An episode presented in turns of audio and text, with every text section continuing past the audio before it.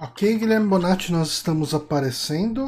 Com alguma sorte, nós o nariz. estamos sendo nos ouvidos. Eu não falei nenhuma frase que fez sentido. Com alguma sorte, nós estamos sendo ouvidos. Tomara que não. As pessoas estão ouvindo. Inclusive, ouviram ser o seu- horrível para as pessoas ouvirem, gente. A gente tá muito barbudo, né? Tá? Bonatti, eu tô muito Mas, feliz. a sua, mas sua barba tá bonita, eu tô te vendo agora. Eu tô muito feliz Por que você tá feliz? eu... Para com isso. eu comprei essa regata. Eu gastei uma grana nessa Hum. regata, mas desde que eu passei dos 120 quilos, essa deve ser a roupa mais confortável que eu comprei na minha vida. Olha aí. Eu comprei uma Regata é regata em loja de gente muito gorda. Hum. e eu me sinto abraçado por um véu de noiva. Olha aí. Eu achei essa minha regata que eu não usava algumas semanas, porque eu não achava ela, a Ana escondeu ela na minha gaveta de bermuda.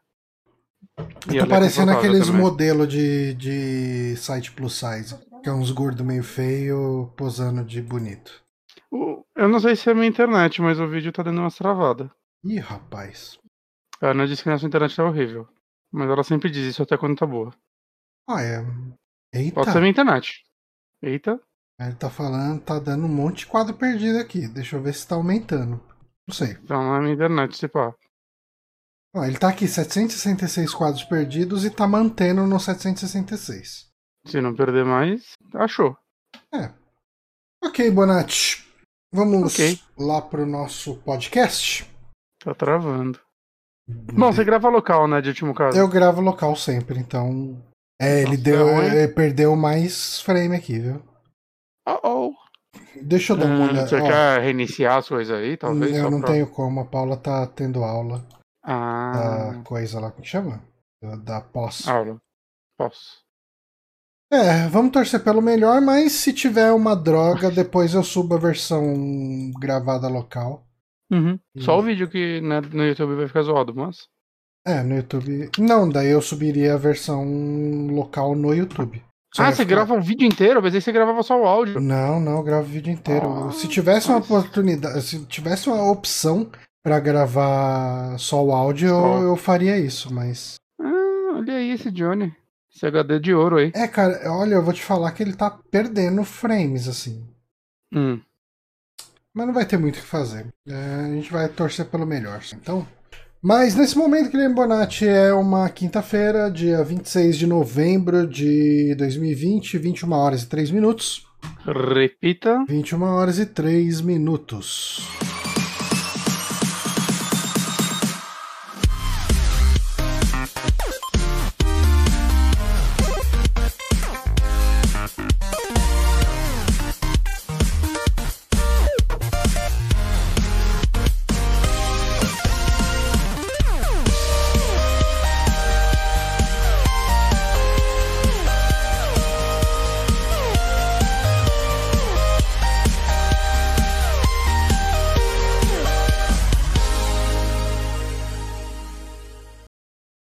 Ok, estamos agora ao vivo, Guilherme Bonato. Hum. E Epa. este é o Sac Podcast, podcast Super Amigos, um podcast onde eu e Bonatti conversamos. Que basicamente é isso. É, a gente troca uma ideia. Quero, quero começar falando que eu tô decepcionado. Hum, Tem nenhum jogo novo no Game Pass essa semana? Que isso? Não vou pagar esse é mês. que semana passada entrou um monte, né? Não, semana passada Hum. não, retrasada. Quando é que entrou o River City Girls? Quando, entrou, quando ele Foi entrou. semana passada. entrou- Ah, então, ele entrou mais alguns.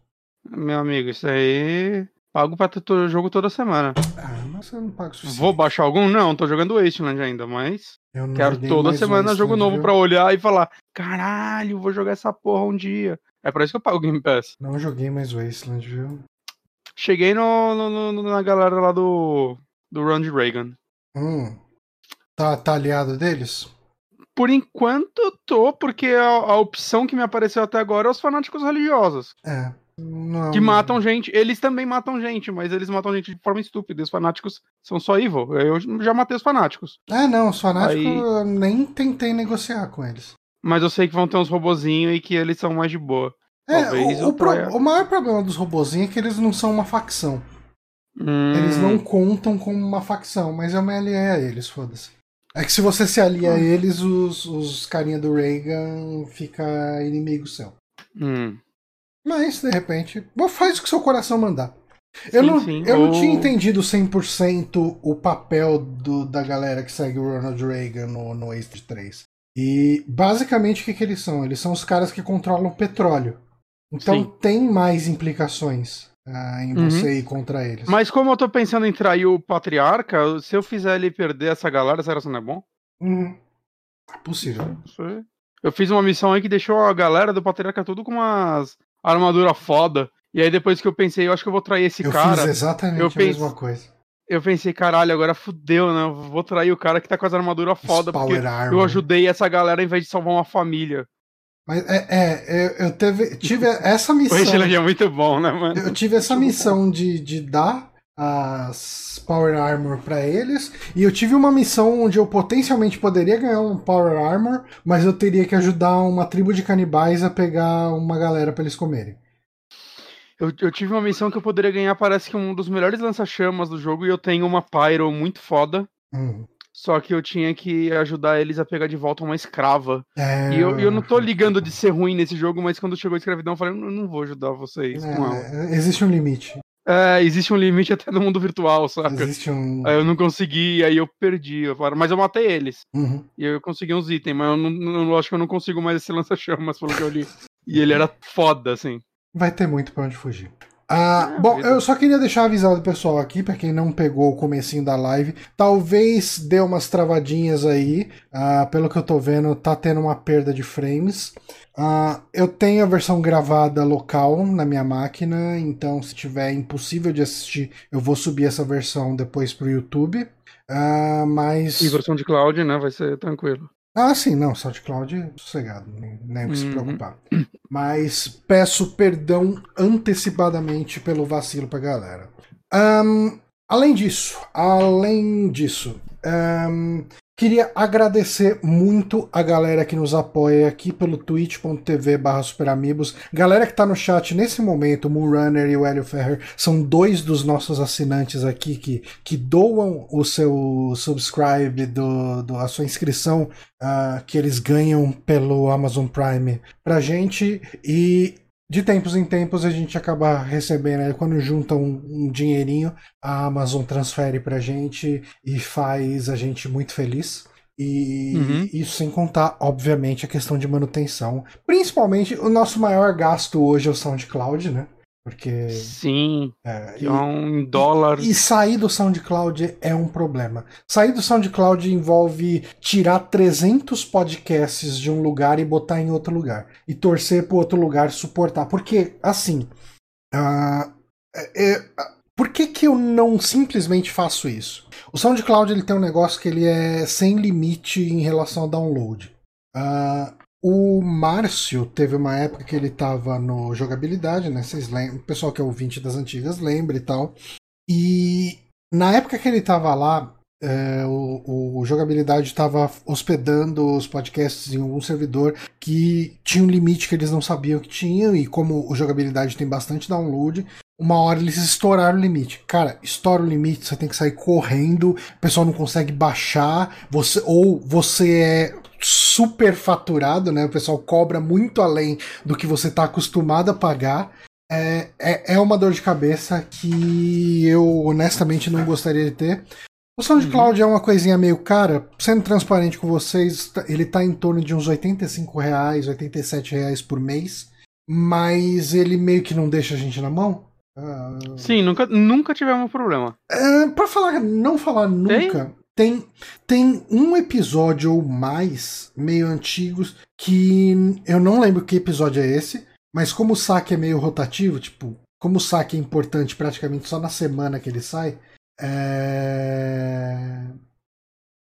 Ah, o, o Denis Carvalho falou aí que não tá muito liso lá pra eles, perguntou se tá travando. Eu, até, eu comentei agora há pouquinho que tá é, tá perdendo uns frames. Mas enfim, ahn, eu tava falando sobre. Ah, tem alguns episódios que não tá sendo possível baixar. Hum, então, retiro o que eu disse. Mas é, é, é né? um ou outro, assim, não é. Ah, os episódios mais antigos não tá dando pra baixar, sabe? A gente tem que processar, a gente paga profissional. Isso aí. ficar rico, Johnny. O problema maior é que, tipo, nem sei como fazer o download deles, né? Tipo, Não dá pra baixar eles de lá, e a gente não tem backup deles, então esses episódios talvez se perderam pra sempre. Talvez. Mas o Saque é um podcast. é, é, o Saque é um podcast de semanal, praticamente pra semana. Passado um mês, já começa a fazer pouco sentido ouvir ou não?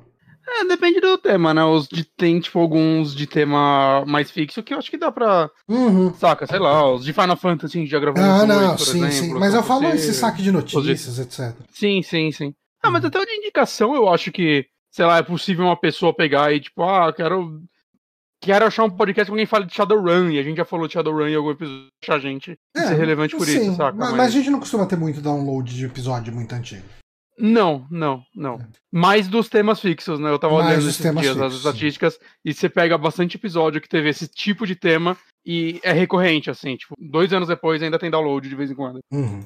Mas, ah, e também uma coisa que eu quase sempre esqueço de falar, agradecer os patrões que apoiam a gente no apoia.se barra superamigos. Ah, dito isso, ditos os disclaimers e agradecidos os nossos apoiadores, ah, vamos ao nosso podcast. A gente vai começar com o nosso Amigames. Uhum. Amigames, Amigames, Amigames. Eu quase que eu dou um F11. Não é F11, é o botão da apresentação. Hoje nós Nada. estamos comemorando o aniversário de Sonic 2, Bonatti. Olha aí, um dos poucos Sonics que eu terminei. Sonic 2 que foi lançado dia 24 de novembro de 1992.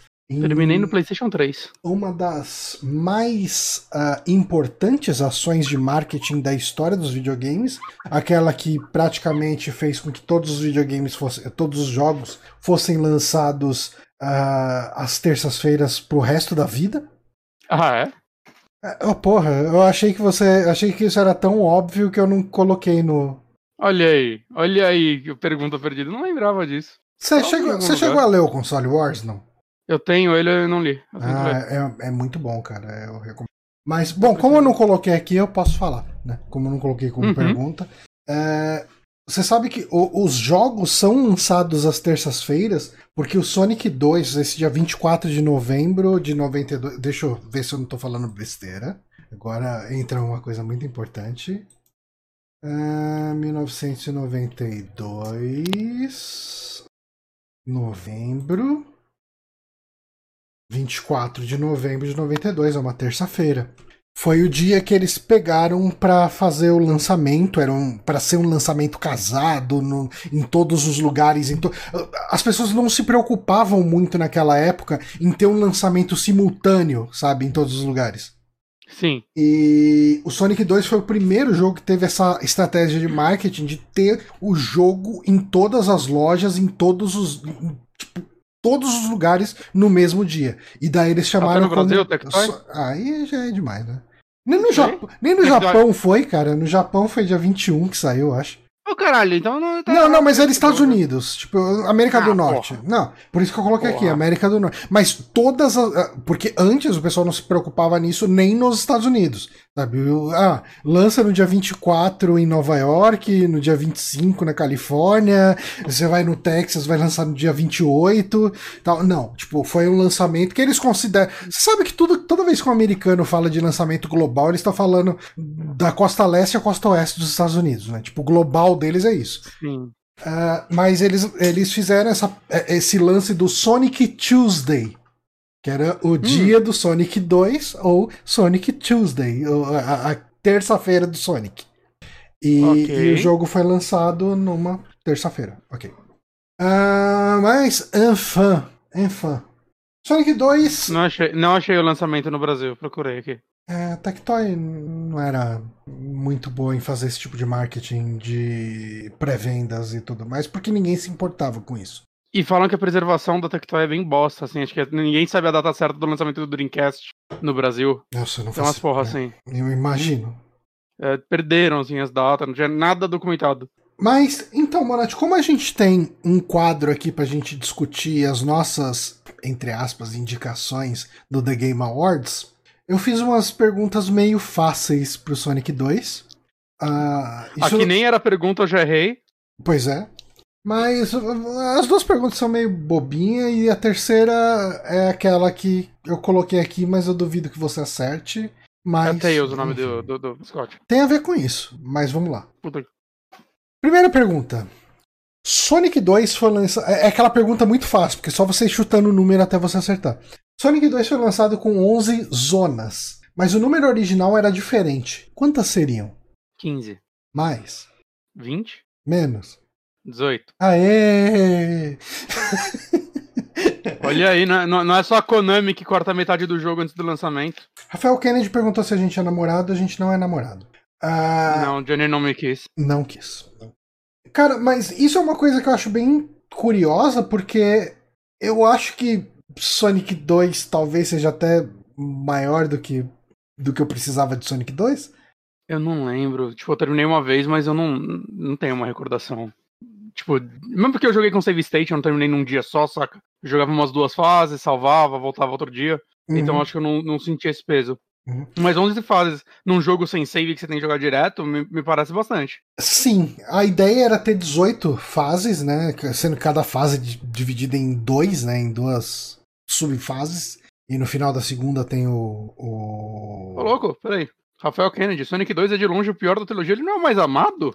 O Sonic 2 é considerado é o... amplamente como o melhor. Eu prefiro o Sonic 1, mas o Sonic 2 as pessoas geralmente tenho... consideram. Eu tenho mais nostalgia com um, foi o que eu mais joguei. Uhum. E é engraçado que, tipo, algumas fases, tipo aquela fase que, tipo, tem umas partes de fogo que você vai descendo e tem a, os negócios que caem do teto. Uhum. É, que o povo odeia essa fase, porque ela é uma fase de plataforma super lenta. É uma das que eu mais gosto, por algum motivo. Eu é a Marble Zone, né? A segunda fase. Acho que é. É a segunda, a terceira? É a segunda. Eu adorava essa fase. Ela é muito... E a trilha sonora dela é muito legal. E o povo odeia ela, porque eu ah, amo essa um jogo de correr e você não pode correr nessa fase. É, tipo, Sonic funciona melhor quando você não corre.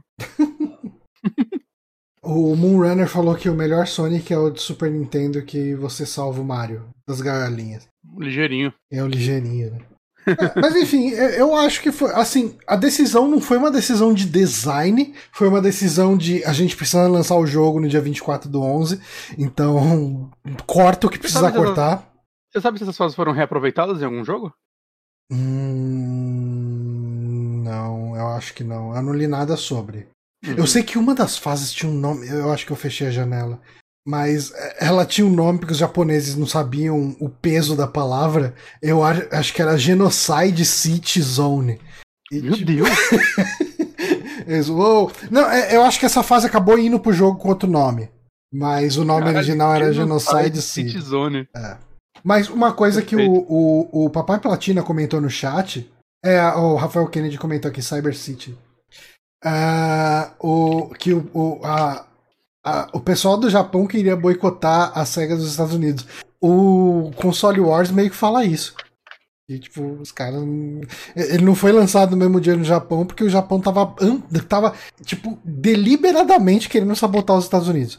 As tretas entre a SEGA Japão e a SEGA americana, né, falam que foi meio que a origem do declínio da SEGA, né? Tipo, o fato deles nunca terem se acertado direito foi fudendo cada vez mais a cada geração, né? Então, assim, a gente conhece a história pelo lado dos americanos contando a história. É verdade, isso é, é verdade. E daí é difícil chegar e bater o martelo que foi isso. Mas eu acredito. Uh, oh, o Rafael Kennedy falou que a maioria foi reaproveitada das fases. Ele deve saber ah. mais que eu, porque eu de fato não sei nada, eu só chutei. Mas, é, se ele tá falando, eu tô acreditando nele. Qualquer coisa vocês acusam Rafael Kennedy de ter, ter enganado você.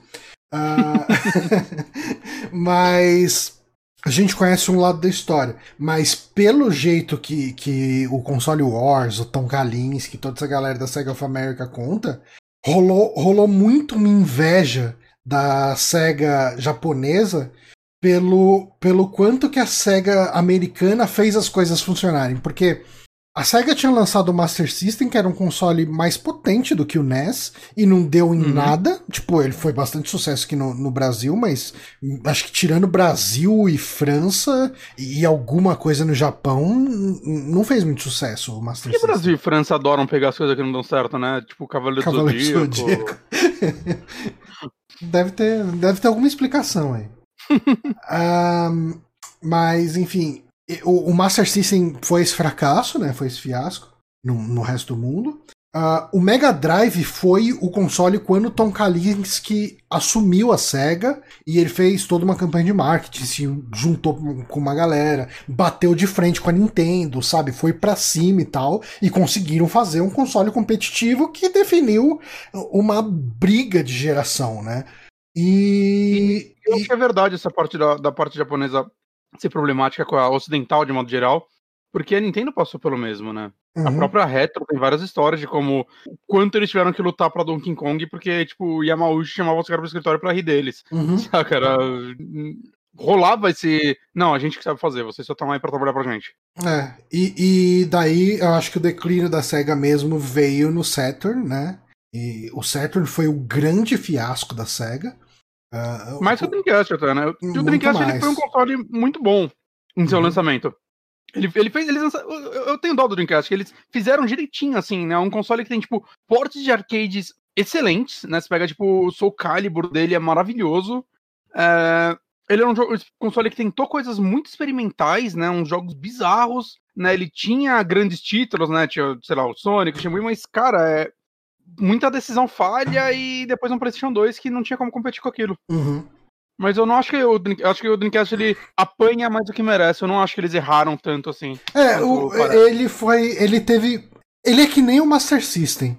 O problema dele é que o concorrente dele é, é, era, uma, era um fenômeno, né? Ele concorreu é. com um fenômeno. É, e, e nesse, duas vezes. E no caso ainda. Pois é. Nem o PlayStation 3 ganharia do PlayStation 2. Saca? É, um caso muito à parte. Pois é. Mas, mas, mas, mas, você falou do, de porte de arcade. O Saturn, cara, os jogos de luta no ah. Saturn, ah. eles eram muito foda. Bem melhor do que no Play 1, cara. Neo Geo, né? Por Neo Geo de cartucho, né? É, só perdia pro.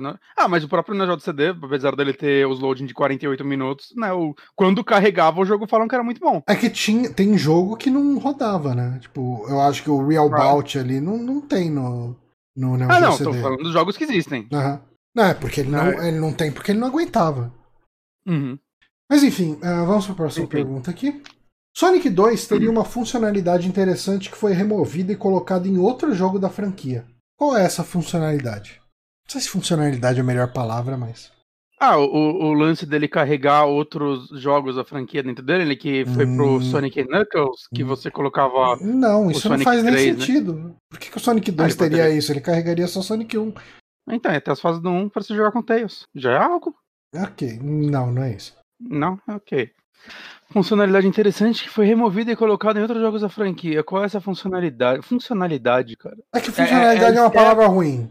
Eu também acho. Eu nem sei qual é a certa, mas eu já achei. É um, um recurso de gameplay, vamos colocar assim. Ok. Uma mecânica dentro mecânica, do jogo. Mecânica, uma mecânica.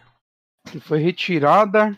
Porra, eu não sou um expert de Sonic o lance, a, as fases especiais dele eram para ser diferentes, é como eram três, eu não sei. Hum, não, as fases especiais dele eu acho que são uma das melhores da franquia. Que são aquela, aqueles ah, túnel, é aquele túnelzinho que você vai andando e você vai girando na tela, sabe? Ah, sim, sim, sim. Que a do 1 era um negócio bizarro que tava rodando é.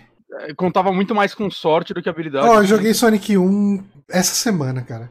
Eu liguei o eu liguei o 360, né, para assistir DVD nele. E o, uhum. o Sonic Sega Genesis Collection tava no Drive. Ah, deixa eu jogar Sonic. Ah, eu abri e joguei Sonic. Excelente coletânea, por sinal. Essa é a melhor coletânea de Mega Drive que já saiu. Uhum. Cara, sei lá, o negócio quando você pega aqueles power-up lá de defesa, você tem uma habilidade especial com eles? Tipo, não, seria uma boa fogo, resposta, mas não é isso. Que tem no, no, Sonic 3, né? O lance de você agachar e ficar apertando o pulo para ele dar o Super Dash. Isso ele tem. Ele já tem? Uhum. Hum, o lance de você poder voar com, com o Tails segurando já tinha nesse ou só. Ah, o Rafael Kennedy deu a resposta. Bolinar Vi, personagens via... humanos? Ah, não, li errado. Esse foi a Mekill. Mas a resposta é... correta era viagem no tempo, que é uma ah, funcionalidade que foi pro Sonic CD. Hum, E- Eu quero muito jogar Sonic CD um dia. Falam que. é um Então, o, o remake que tem no. Remake não, o remaster. É difícil até falar. A versão que tem no, no Steam é muito boa. É, é melhor do que a do Sega CD. É porque é feito pelo cara que fez todos os portes pra celular e que depois foi fazer o Sonic Mania, né? Uhum. Se eu não me engano. E, é, ele, ele adaptou a engine pra rodar o jogo em, em wide e ficar bom, sabe? E, e É, ele, é, de cara fato, legal. pegar a tela inteira, sabe? Tipo, é, é uma. Tem coisas. Isso eu não E vou saber não tá dando dinheiro pra ele fazer Sonic Mania 2 ainda. Ah, cara, na hora que tiver um Sonic Mania 2, ele vai ser o cara, né? É, mas caralho, mano. Sonic Meio que parece que passou, né? O, o hype. So- Sonic de corrida é pior do que Sonic de corrida anterior, porque a a Sega tá. O Mania deve ser mais barato fazer do que jogo de Sonic de corrida. E mais legal. Deve vender bem. Certeza que vendeu bem. Mas, ó, eu particularmente eu gosto mais de Sonic CD do que Sonic 2. Mas Eu é porque o, o, o Sonic CD ele é mais parecido com Sonic 1 do que com Sonic 2. Hum. Ele Ok. tem uma habilidade que eu nunca vi uso, que é no Sonic 2 você tem o lance de apertar pra baixo, apertar o qualquer botão, porque os três botões são pulo, né, no Sonic, Uhum. ah, e ele virar aquela serrinha e andar, né, no Hum. e serrando. O Sonic CD ele tem a opção que você aperta pra cima e aperta, aperta o botão de pulo e a, o- a perna dele fica girando, sabe? Tipo, ela forma tipo um infinito, como se ele estivesse correndo muito, muito rápido. E Uhum. você corre um pouquinho mais rápido do que se você estivesse apertando pra baixo e, e corrida. E eu nem sei se você corre de fato mais rápido. Só que um quando, placebo. é, é, pode ser placebo total. Só que ah, quando você tá como serrinho e você encosta no inimigo, você mata ele. Se você tá Uhum. nesse modo, se você encosta no inimigo, você morre. Né? Se Você toma dano. Mas é tão bonito que você acaba querendo Ah, usar. É, o Sonic CD, eu lembro. Tipo, a visão que eu lembro dele é que ele era um Sonic bem bonito, assim. Eu, tive, eu tive o Sonic CD no Sega CD e eu perdi ele numa briga com meu irmão. Que Que o meu irmão pegou e usou meu Sonic CD como uma estrelinha ninja contra mim. Ele jogou, o jogo bateu num espelho e ao invés de trincar o espelho, trincou o jogo. Aí. Pelo menos vocês não tomaram bronca, que se trincassem espelho, vocês iam apanhar. Exatamente. Seu pai, provavelmente. É. Mas eu, eu tive Sonic CD por, tipo, uma semana. Hum. Que eu. Eu já tenho um Sega CD e eu, tipo, tive uma oportunidade de comprar outro Sega CD muito barato. E aí eu falei, ah, vou comprar pra revender então. E foi isso que eu fiz. E aí veio com o Sonic CD dentro do Sega CD, tava, não tinha caixa nem nada. E aí, ah, vou vender junto, né? Por que não? ficar- Aí eu vendi junto pra um brother meu. Pegou um bom dinheiro? Ah, umas três vezes o que eu paguei. Eu paguei muito barato. Então, então já valeu. Mas meu brother ainda pagou muito mais barato que qualquer lugar do Mercado Livre. Aí, ó. Com o Mega Drive 3 junto. Negócio. Era a gente né? de grupo Business. querendo se refazer, desfazer foda da parada. É. Eu tô, eu tô começando a cogitar em vender meu Wii U. Hum. O Wii U eu queria muito. Eu Cara, você sabe que o Wii U, você sabe que o Wii U é um console que ele é vendido até que bem caro? Quanto ele tá hoje em dia? Eu, assim, existe uma diferença entre o pessoal anunciar e alguém se interessar. E vender. né? Ah, Uhum. Mas eu vi gente anunciando o que eu tenho, que é o Elite, com um jogo por 1600. Tipo, o cara tava anunciando por 1690, sei lá. E um cara é comentando preto, ali. É o preto, que é 32 gigas. É o, é o que eu tenho também. É, e- e, a galera falando, ô, faz por 1600 que eu pego, sabe? Tipo, no chat. Caralho. É, porque ele é muito fácil de destravar e ele é um emulador, uma máquina de emulação muito boa. Então, é o que eu estava querendo fazer com ele um dia, assim, quando eu tiver uma sala, Uhum. eu desbloquear o meu Wii U, porque, tipo, vai fechar, eu já fechou a história dele, saca? Não tem mais o que fazer.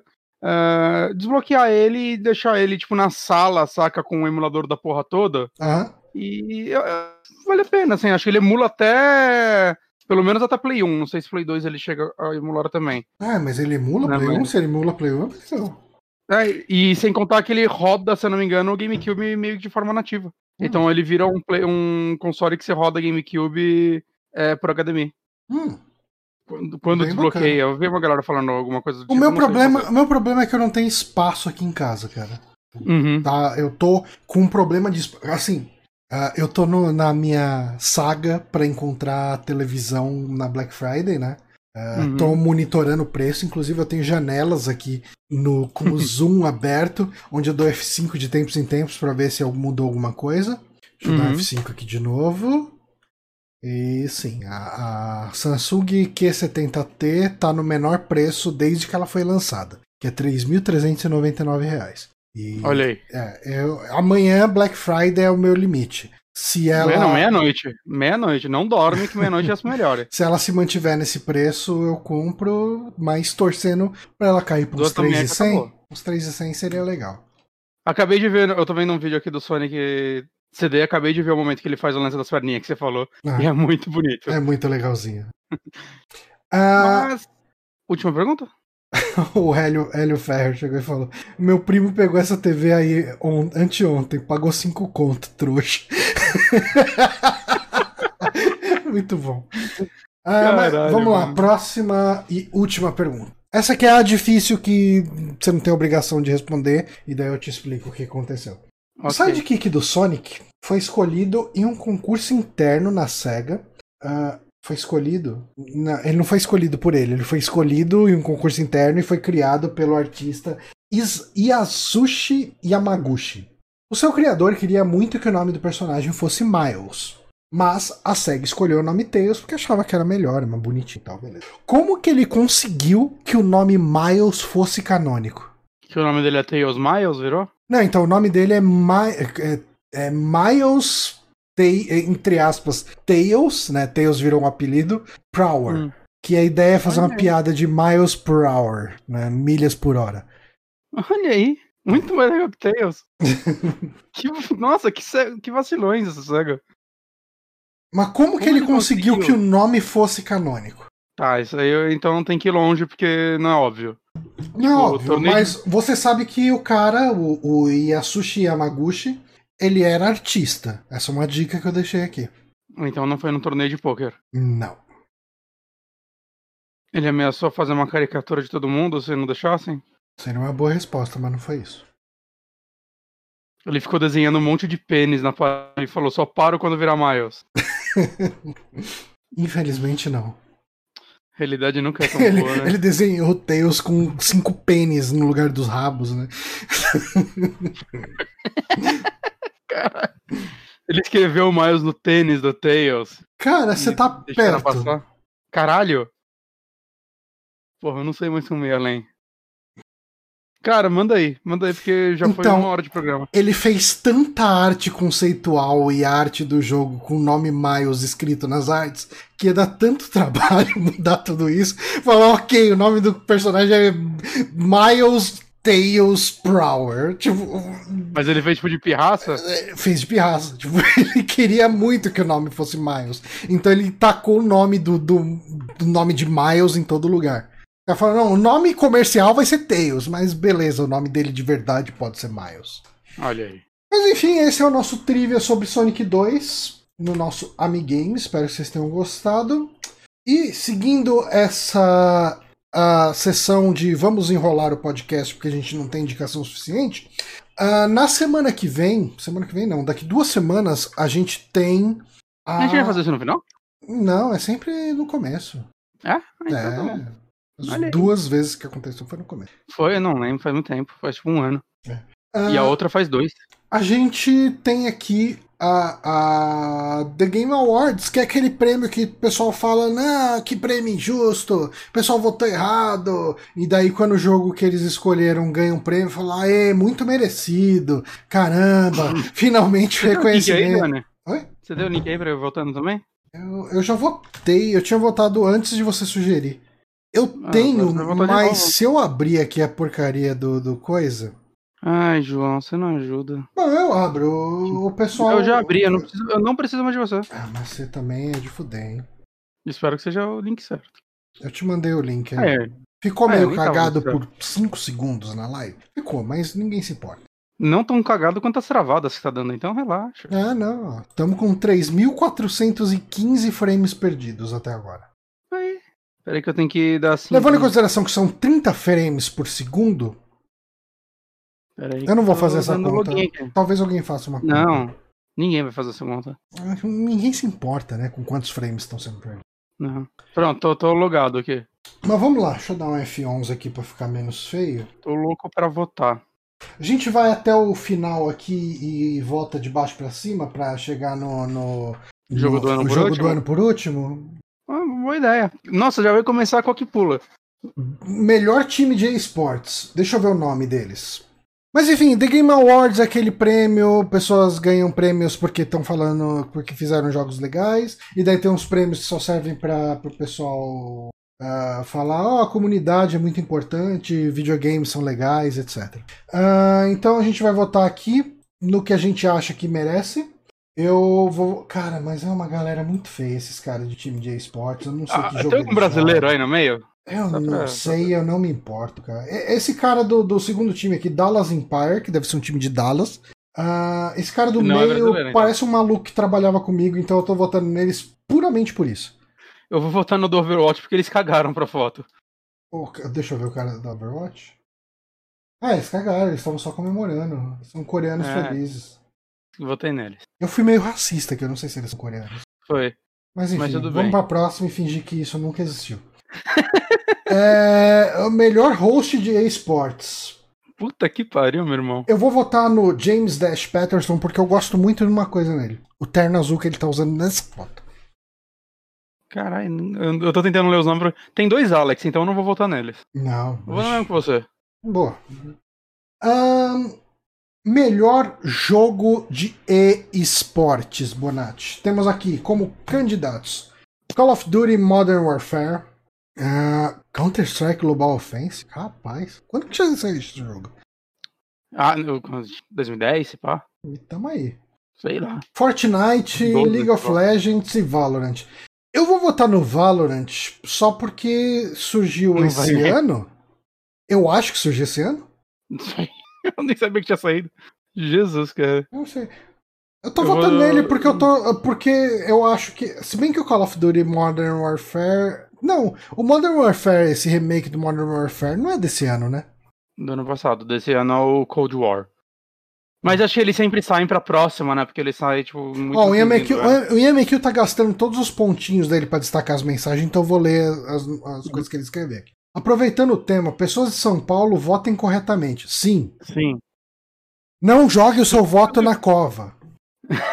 Não só de São Paulo, tá, gente? Se você é de outro país, de outro país, de outro De outro país, de outro planeta, também. qualquer lugar que você for, tenta votar direito, assim.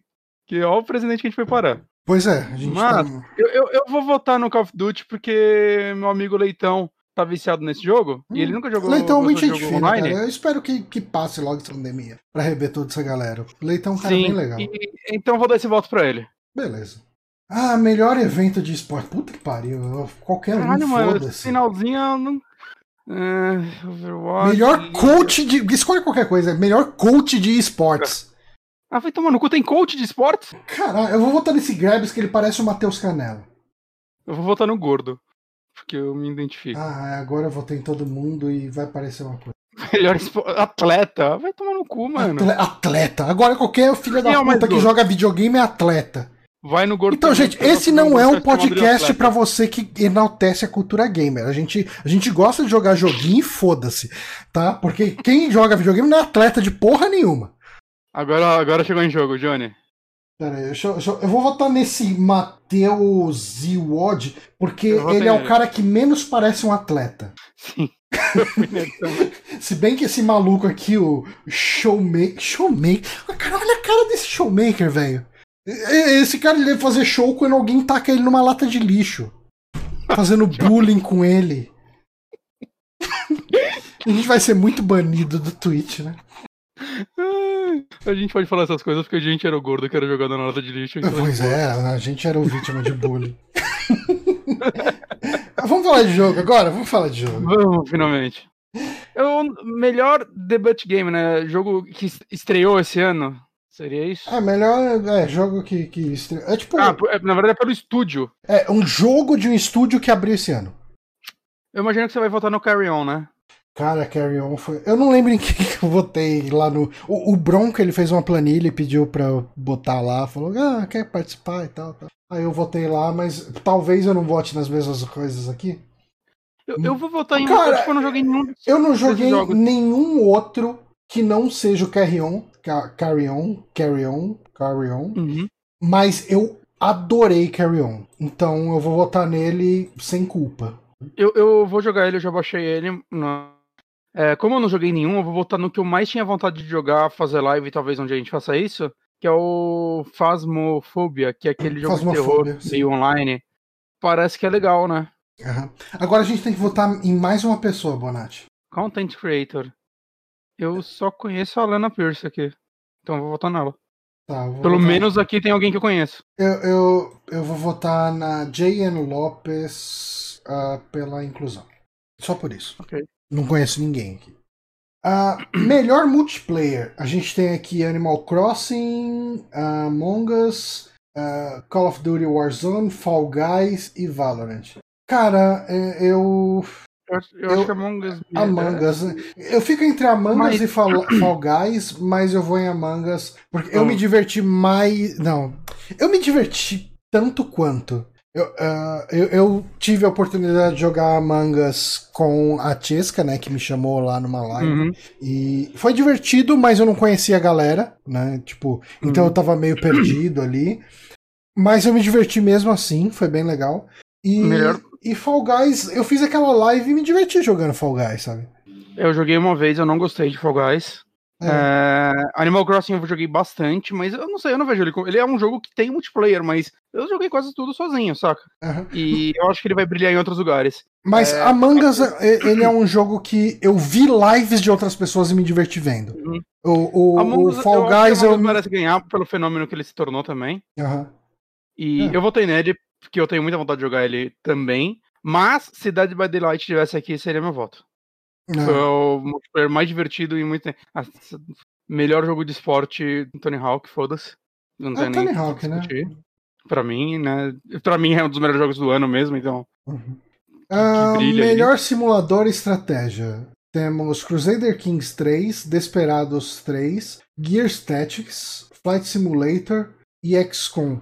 Ah, desses aqui, eu só joguei Desperados e gostei, então eu vou no Desperados. É, eu só joguei Desperados também, né? Mas sei lá, eu conheço XCOM. Não sei se XCOM é diferente bastante dos outros, né? Eu também já joguei outros jogos táticos que Gears poderia se enquadrar e já joguei muito Flight Simulator na minha vida, os antigos. Uhum. É, disparado, assim, pra mim, Desperados 3. É... Desperados 3 tava no meu top 5 do ano até há pouco tempo atrás, assim, agora ele perdeu posição porque saiu muita coisa boa nesse final de ano. Aham. Mas ele tá no meu top 10 do ano, assim, eu amei Desperados 3. Ah, eu, eu, se eu tivesse jogado ele no PC, eu teria jogado até o fim. Mas vamos para a próxima vai. aqui. Melhor família. A sua, Bonante? Sua melhor família, você acha? Ou não? É, muito bom. Sua família é bem legal. Eu gosto do seu pai, gosto da sua mãe, gosto da bom. São Aninha. firmeza. Olha aí. Não tenho o que reclamar da sua família, Bonante. Olha aí. Inclusive, não ter o que reclamar é- quer dizer que eu não tenho nada contra. Eu, de fato, gosto da sua família. Não, que amorzinho. Eu não conheço sua família, então. você, é, realmente, você não Eu conhece. gosto da Paula, eu gosto muito da Paula. Pois é, a Paula é uma pessoa muito Eu tô- gente boa. Eu tô muito dividido nessa entre Animal Crossing e Paper Mario. Porque eu amei Paper Mario também, mas eu acho que como Best Family Game, Animal Crossing é melhor. Hum. Saca? Acho que nessa categoria Animal Crossing faz mais sentido pra mim. Caralho, a gente podia fazer uma livezinha de Minecraft Dungeons, né? Se bem que ele não parece um jogo tão bom, mas como. Não vai ser ruim, não. Eu faria. É. Tá no Game Pass. Eu votei no, no Animal Crossing porque eu acho que esse Eu vou votar. Título. Eu vou votar no Fall Guys que eu joguei Fall Guys e gostei. Então, os outros eu não joguei. Então, melhor jogo de luta, Joãozinho. Grand Blue Grand Fantasy Blue Versus, eu nem sei que jogo é esse. Ah, eu votei no Mortal Kombat 11 porque eu gosto de Mortal Kombat. Opa, inscrição com Prime do Opa. Yamekil. Muito obrigado, Yamekil. Muito obrigado, seu lindo. Ah, cara, o jogo do One Punch Man, ele me deixou de fato curioso. Mas parece Ah, uma deixa eu falar, eu, eu tô. A gente tá votando e não tá falando os candidatos, né? É, Verdade. Grand Blue Fantasy vs Mortal Kombat 11 Ultimate, Street Fighter V Champion Edition, Edition, que tá aqui só por tá, né? Porque puta que pariu, quem, quem acha que Street Fighter V é o melhor jogo de luta de 2020? É, o One Punch Poderia Man. estar Dragon Ball Kakaroto aí, né? Ele saiu esse ano? Já que é pra botar. Não, mas teve DLC esse ano, então. Ah, ok.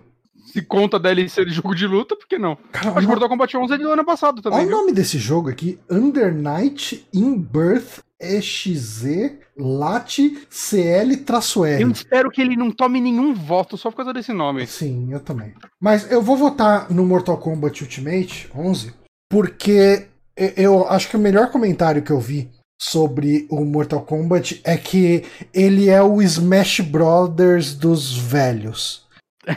Porque é. é- Agora- é- é- Você bota tudo os brucutu. Né? É, cara, o Smash Bros. Boomer, cara. Tipo, ah, não, vamos botar o Rambo, bota o Rambo, bota o Exterminador do Futuro, bota o Robocop, bota, tipo, e vai botando, cara. Você vê, essa semana E eles botaram. porque- Essa semana eles botaram o Christopher Lambert como Raiden no jogo. É. Então, cara, é, é, já tem meu voto só por isso. E- mas, e, tipo, o anterior era mais de terror, né? Que teve o Leaderface, teve o o Mike Sim. Myers, acho que ele entrou, o Jason... O Mike Myers entrou, não tenho certeza agora. Eu também. Né? O, tinha o Alien como skin do Baraka, então é engraçado que eles mudaram o tema desse pra Brucutus. Uhum. Eu, eu acho legal, gosto. Mortal Kombat 11. Best Role Playing Game. Johnny, acho que essa é a mais difícil pra mim. Pra mim, o Final Fantasy VII Remake, assim, sem dó. Ah, tem o Wasteland 3 aqui, hein? É, é- é que assim, eu só não vou votar no Yakuza porque eu ainda não joguei, mas no meu coração eu já sei que ele é meu favorito. Porque eu. eu Cara, ó, de verdade, eu amo Wasteland 3. mas Final- Final Fantasy VII pra mim. Final é o Fantasy. VII fez. Eu, jo- Final Fantasy VII, quando eu joguei ele, eu tava cansado de videogames. E quando eu joguei Final Fantasy VII Remake, eu falei, caralho, videogame é legal pra caralho. Então, por que- isso eu tô votando nele. É que assim, se você levar o pé da letra role playing. Ele não 3 é. o Wasteland aí 3 é muito ele melhor. o único, porque ele é o único daqui que faz um role playing. Sim. Mas, mas a gente vai jogar apenas RPGs, como o termo. É, Então, pra mim, é Final Fantasy VII, porque ele é meu jogo do ano até o momento. É, eu, eu amei. Mas Final só Fantasy porque eu não VII, joguei Yakuza Like a Dragon. Uhum. Ainda. Deixa eu abrir a porta aqui que o gato quer sair. Vai, gato. Agora ele parou bem na porta, assim, sabe? De fato, ele tá parado aqui. Ele, ele tá meio que foda-se, sabe? Eu até- deixa eu ver se eu consigo filmar ele. É que eu tenho que trocar a aba. Oh meu Jesus, fiz merda. Ele tá lá, ele parou na, na porta. Cadê? Ele quer que se dane, cara. Ele quer ver o mundo pegar fogo. Agora ele saiu. É, enfim, próxima categoria aqui. Melhor ação ou aventura. Temos Assassin's Creed Valhalla. Ghost of... Eu não falei os candidatos do outro, né? Eu preciso falar os Não. candidatos. O, o- só pra lembrar, os candidatos de Role Playing Game era Final Fantasy VII Remake, Genshin Impact, uh, Personal, Per- Personal, Persona 5 Royal, uh, Wasteland 3 e Yakuza Like a Dragon. Ah, candidatos de melhor ação aventura são Assassin's Creed Valhalla, Ghost of Tsushima, ah, Miles Morales, né, o Spider-Man Miles Morales, Ori and the Will of the Wisps, ah, Jedi Fallen Order, Order é desse ano? não. Por que, que ele tá aqui? Ele deve ter... ele não entrou é, possivelmente passado, ele não entrou no ano passado, né? E Last of Us Part 2. Mesmo motivo que, tipo, Demon Souls não tá aí, vai estar ano que vem, saca? Ok. Cara, eu acho que se eu voltasse semana passada, eu falaria Assassin's Creed Valhalla, Uhum. é, eliminando assim. Mas eu joguei mais dele, me deu um bodinho assim. Aí Putz. talvez agora eu- tenha. Eu, eu tô indeciso ainda se eu gosto mais dele do Ghost of Tsushima. Homem-Aranha Miles, eu tenho certeza que quando eu jogar eu vou ficar apaixonado, porque eu adoro o primeiro. Uhum. Mas eu ainda não joguei. Então eu vou no Last of Us 2. Eu acho que ele vai brilhar em outros prêmios mais do que nesse.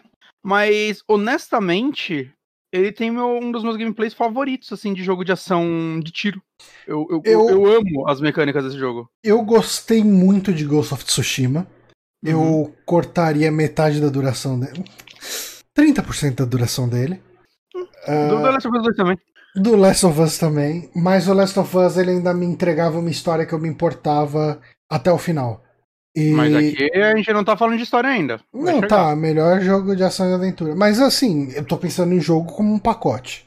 Ok. Ah, cara, Last of Us 2 é um jogo que eu vou lembrar. Não tanto quanto o Last of Us 1, mas Tsushima eu vou lembrar dele como ah, era um mundo aberto legal. Eu gostei. Uhum. Mas Last of Us 2 marcou mais, então eu vou nele. Melhor jogo de ação. Os candidatos são Doom Eternal, Hades, Half-Life Alyx, Nioh 2, Streets of Rage 4, rapaz. Caraca, tá fraco o jogo de ação esse ano, hein? Streets of Rage 4 não é nem o melhor Streets of Rage, cara. É nem- Conforme as indicações vão mostrar esse ano, talvez ele não seja nem o melhor up desse ano. pois é. Mas, cara, é foda que assim. Eu sinto que eu votaria no Nioh 2 se eu jogasse, Uhum. porque eu amo um, né? Mas eu tô esperando, assim, é um jogo que eu gosto pra jogar. Eventualmente eu sinto que eu vou pegar ele numa promoção master barato, o que é triste, porque ele já tá tendo essas promoções que eu acho que ele não tá vendendo muito bem, eu tô sentindo. Uhum. Half-Life Alex eu tenho certeza que eu amaria porque eu amo VR, mas ele não saiu pra PSVR, né? Só pra PC, então eu não tenho como jogar.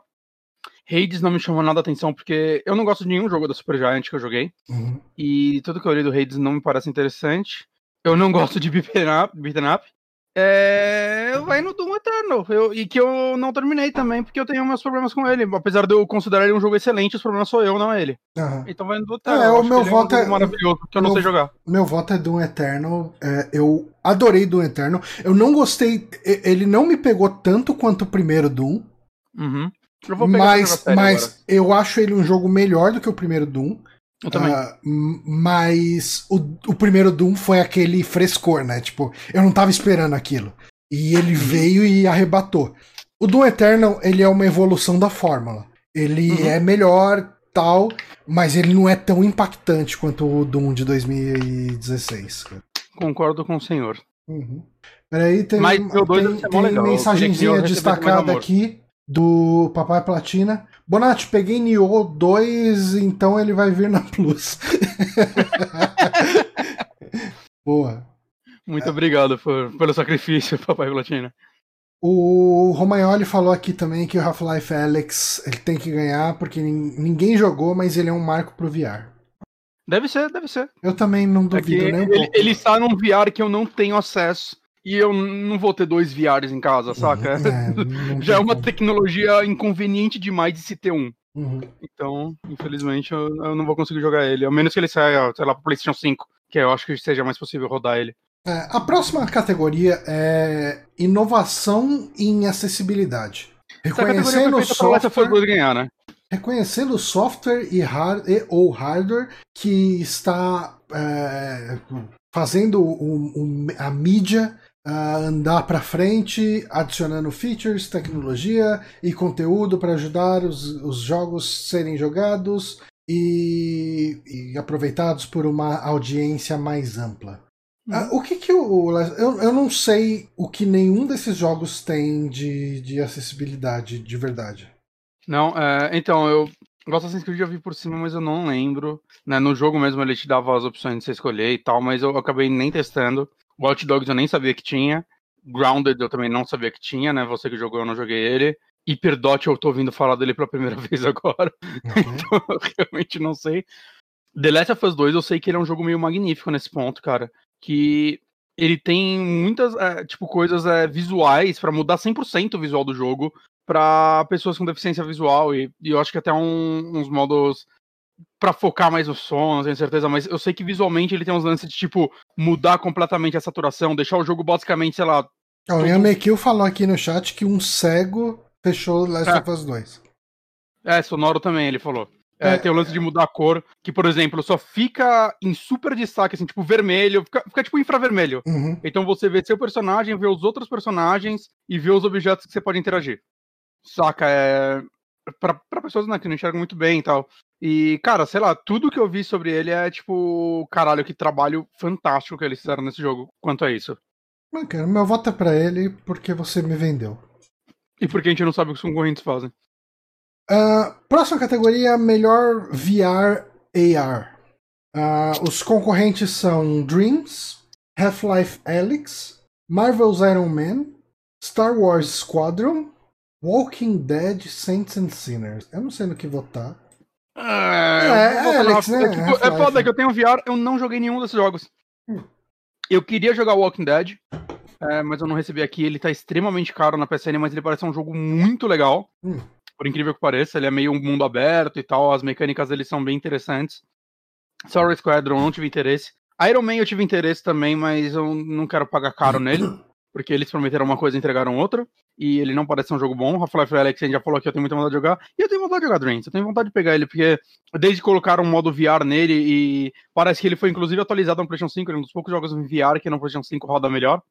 E parece um negócio interessante, assim, né? Pra sempre ter alguma experiência nova e tal. Mas, né, novamente, eu não tive a oportunidade de jogar ele ainda. Talvez eu pegue ele quando ele ficar super barato. Uhum. Mas, né, Half-Life Alyx, porque daí é tipo o jogo que. Ah, é jogo, né? Pudesse... É mais do que, jogo, que gimmick, é, é jogo, jogo mesmo. É, o, Walking Dead parece também é e tal, por exemplo. Hum. Mas o, o Half-Life, né, ah, cara, eu gosto muito de Half-Life, eu quero muito saber. Assim, o Half-Life então, é o então, único daqui o Papai Platina tá falando no YouTube, porque eu não sabia que eu não ia poder jogar. O Papai Platina tá falando, ah, o Squadrons deve ser fantástico em VR. Eu, eu vi alguém falando que ele é muito ruim em VR. Quer dizer, que ele é Sério? muito fraco em VR. Eu tô tentando lembrar quem foi. Eu não lembro se foi alguém do Nautilus ou alguém do Overloader. Uh, falaram, porra, eu tava esperando que ele trouxesse toda a, esper toda a experiência de VR, tipo, de estar tá pilotando uma nave, e basicamente parece que ele transforma toda a experiência de VR. Ah, o. o é, exatamente, é meio que eu falo aqui. Foi André no jogabilidade. É, ele traz a experiência de eu tô jogando um jogo que devia não ser de VR, só que ele tem gimmicks em VR. Ok. Não funciona. A próxima indicação: melhor suporte comunidade. Os concorrentes são Apex Legends, Destiny 2, Fall Guys Ultimate Knockout, Fortnite, No Man's Sky, Valorant. Eu vou votar no No Man's Sky. Porque o fato desse jogo ter sobrevivido àquele lançamento já mostra que a comunidade é top. Eu e que vou... a Hello Games fez um trabalho muito bom de dar a volta por cima. Eu vou votar no Fall Guys porque eles botaram uma skin de Sonic. É, é que Fall Guys não fez um jogo bom, aí não dá pra votar. Chato pra tá caralho. Você tá falando que No Man's Sky é um jogo bom que você ama? Eu tenho vontade de jogar, eu nunca joguei. Você também tinha só vontade de jogar Fall Guys até a hora. Eu só tô esperando o Papai Platina comprar pra ele sair na Plus. Ah, aí Papai Platina, resolve isso aí. Uh, melhor jogo mobile. Os concorrentes são Among Us, Call of Duty Mobile, uh, Genshin Impact, Legends of Runeterra. De vez em quando ele dá umas travadas aqui foda aqui na cidade. Pokémon Café Mix, eu nem sabia que jogo era esse. Eu baixei ele no Switch e nunca abri. Mas eu. Vou votar no Among Us. De Among Us. Gostei muito do Genshin Impact. Mas eu não penso Mas... em Genshin Impact como mobile, apesar dele ser mobile pra caralho. Uhum. É, concordo com você. Próxima categoria, melhor indie. Temos Carrion, Fall Guys, Ages, Spelunk 2 e Spiritfarer. Um, desses aqui eu joguei Carrion e gostei pra caralho. Eu voto nele. Mas eu tenho alguma curiosidade sobre Spiritfarer, só que eu precisaria passar ele na frente de alguns outros jogos que eu quero jogar antes. Então, é... daí novamente eu joguei Fall Guys. É eu quero muito jogar tanto Carry On quanto Spirit Fairy. Eu sinto que o Spirit Fairy, se eu tivesse jogado, eu ia gostar pra caralho dele. Ele parece um jogo muito bom, mas o uhum. fato dele ser gigantesco me dá um pouco de preguiça. Mas eu votei nele porque eu acho ele mesmo um prêmiozinho esse jogo aí. Não que ele tá concorrendo. Justo. Bonito. Justo, justo. Best uhum. ongoing. Melhor jogo continuando, que tá indo. Melhor Me... jogo que tá indo. Me... É a mesma bosta do Best Community Support. É, Apex Legends, uh, Destiny 2, Call of Duty Warzone, Fortnite, No Man's Sky. Hum, no Man's Sky. Eu vou votar no Destiny 2 só porque é o único desses que eu joguei. Eu joguei Destiny 2, é verdade, eu terminei, tinha até esquecido. Isso diz Eu acho que Destiny 2 vai ganhar hum, de maneira alguma, mas como é o único que eu joguei, eu tô votando nele. Uh, Games for Impact. Uh, jogos que provocam sentimentos nas pessoas. A gente tem If Found, Kentucky Route Zero TV Edition, Spiritfarer, Tell Me Why e Through the Darkness of Times. Eu joguei o primeiro capítulo. É, ele finalmente terminou de sair, né? É, talvez eu, eu, tipo, eu joguei o primeiro capítulo, eu não entendi porque esse jogo é bom. Mas eu... talvez se eu tentar de novo eu entenda. Eu joguei o primeiro capítulo, achei curioso no máximo. É, é, é. Mas eu não entendi, assim. Mas, para mim, assim, sem dúvida alguma, Tell Me Why. Eu acho Tell Me Why um jogo maravilhoso, o melhor jogo da Dontnod. Eu, é, eu joguei o primeiro capítulo de Tell Me Why e adorei. É, eu joguei os três num, num final de semana, acho que foi um feriado. Uhum. Eu joguei tipo um por dia. E, cara, é um jogo maravilhoso, assim, é um jogo incrível. Eu acho que todo mundo deveria jogar. Principalmente se você jogar no PC ou Xbox, que ele tá no Game Pass, né? Então você não tem nem que gastar dinheiro. É, eu nem sei se ele tá no PlayStation 4 ou ele saiu pro PlayStation 4. Não. Não, é Xbox Game Studio. Não, ele é. Então, se você tem uma plataforma que roda TMI, você pode jogar ele pelo Game Pass. Isso. A próxima jogue, é categoria bom. é melhor performance. Eu vou pedir pra você, Bonatti, ler os indicados pros nossos ouvintes, que eu vou buscar outra cerveja, tá? Como minha cozinha é aqui do lado. Atuação: Ashley Johnson como Ellie no The Last of Us 2, Laura Bailey como Abby no The Last of Us 2, Daisuke Tsuji como Jin Sakai no Ghost of Tsushima, Logan Cunningham como o Hades no Hades, e Naoji Jeter as, Naoji Jeter as Miles Morales, como Miles Morales no Spider-Man Miles Morales. E esse, essa, meus amigos, é a vantagem de você morar num apartamento do Minha Casa Minha Vida. Você sai do quarto, vai na cozinha, busca uma cerveja e volta antes que o Bonatti terminasse de ler todos os, os indicados. O Daisuke Tsuji, ele dublou só no Japão ou, ou é o dublador americano? Qual será que eles estão considerando? Porque o nome é japonês, então não- sei. É uma boa pergunta. Mas vou pela Laura Bailey por três Bailey, motivos. né, um, eu acho que ela é uma excelente dubladora. Dois, eu acho que ela fez um excelente trabalho. E três, eu quero que a galera fique puta mesmo. É, não, não, cara, ela, ela mandou muito bem nesse papel. Ela. é- Ela. Ela. Assim. Last of Us 2, você começa jogando com a Abby. Desculpa, com a Ellie. Uhum. Quando Começar, começar mesmo, você começa com a Com. Abby. Primeira cena com o Joey. Com o Joe, é isso. É verdade, ela surge ali depois, mas enfim. Ahn, mas o, o primeiro ato do jogo você joga com a, a Ellie. E enquanto eu tava jogando com ela, eu falei, mas nem fodendo que essa mina que matou o Joel, spoiler pra você, Spoiler. é, vai me conquistar, que eu vou me importar com a história dela, que é, eu só quero que essa mina morra, eu quero que se foda e não sei o quê. E daí você tem o segundo ato do jogo que você joga com ela e você fala, caralho, que foda. E eu acho que boa parte de você mudar de opinião e, e abraçar a Abby é, é pela atuação da Laura Bailey. Eu acho que ela fez um trabalho incrível, assim, incrível. Assim, The Last of Us 2 não tem uma atuação que não seja incrível, na minha opinião. Uhum. Pelo menos os personagens grandes, né? Os, os menores, talvez você vai falar, ah, mas aquele NPC grita estranho, sei lá, não vou lembrar. não, eu tô falando dos personagens relevantes pra história, gente. É, é, todo mundo fez um trabalho fantástico e tal, como é padrão na Naughty Dog, né? Acho que você pode odiar os jogos dela, mas eu acho que o trabalho de atuação nos jogos dela são sempre muito bons. Uhum. Então, sei lá, eu acho que a Ashley Johnson merecia tanto quanto ela. Ah. Mas a Laura Bailey foi ameaçada de morte, então.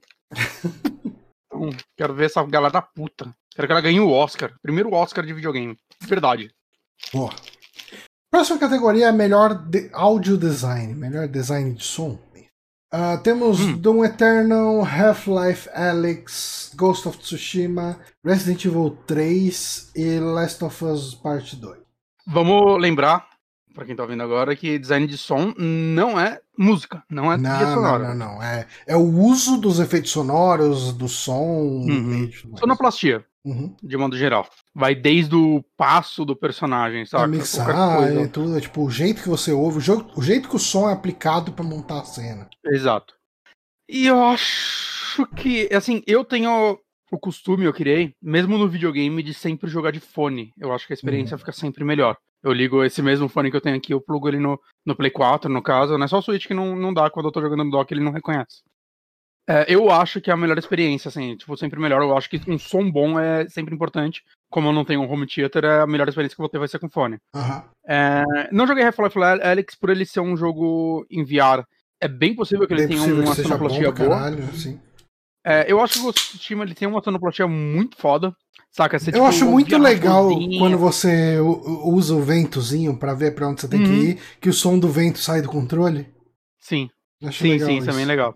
Mas eu vou votar de novo no Last of Us. Eu acho que o design de som desse jogo é eu fantástico. Acho que ele, assim, eu é... acho que ele ajuda muito a montar todo o clima, contar a história que eles querem. Eu concordo com você. É, não, o lance de você estar às vezes numa área e antes você vê o, sei lá, os clickers, você já tá ouvindo assim, eles baixinho lá longe, saca? Eles fizeram um trabalho muito bom assim nesse jogo Uhum. de design de som, que obviamente já faz alguns meses que eu joguei, então não vai estar tão fresco na minha memória pra eu dar exemplos mais relevantes. Sim. Né? Mas eu lembro que enquanto eu jogava, eu, eu, ficava bem impressionado. Assim, Não, é, ele é um jogo. eu- Eu, você disse que você costuma jogar com fone de ouvido. Eu jogo muito pouco com fone de ouvido, mas ele eu joguei com fone de ouvido em muitas partes. Porque Uhum. fazia diferença. Sim, bastante. É, eu, eu acho que ele faz muito bem uso. Ah, melhor trilha sonora, né? Best Score Music. Score é tipo trilha. Enfim, trilha sonora e música. Música. A gente tem como indicados Doom Eternal, ah, Final Fantasy VII Remake, Hades, Ori and the Will of the Wisps e Last of Us Part 2. Quando, quando eu olhei esse, e- essa categoria, aí eu vi o Doom, eu falei, óbvio que é Doom.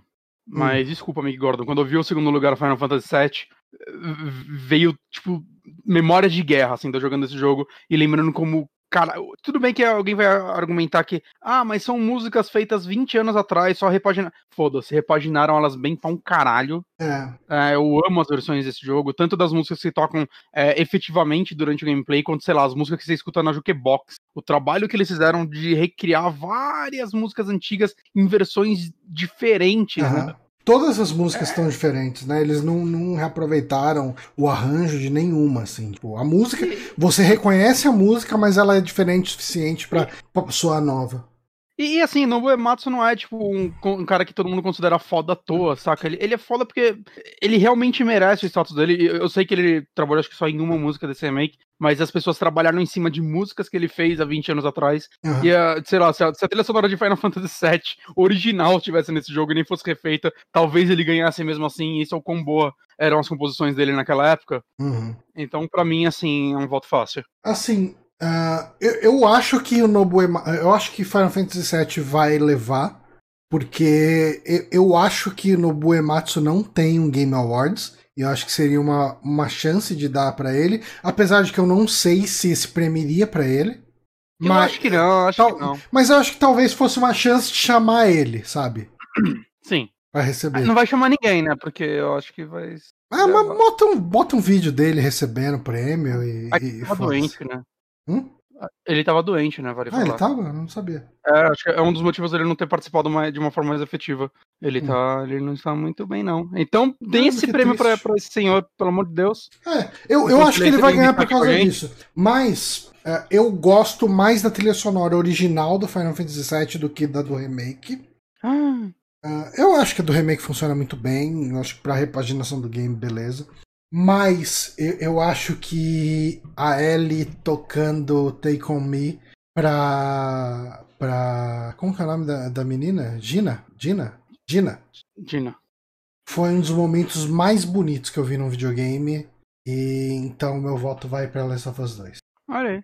Mas a, a forma como o jogo Final Fantasy VII inteiro vai construindo o tema do Sephiroth durante 30 Não, horas. de é, jogo, maravilhoso. até no final, Eu não tenho nenhuma ela crítica. ela explodir é o momento que, tipo, minha, que uma trilha sonora me arrepiou esse ano. Aham. Não, eu não tenho nenhuma crítica. Eu acho que trilha sonora Final Fantasy VII Remake funciona 100%, sabe? É, é muito foda.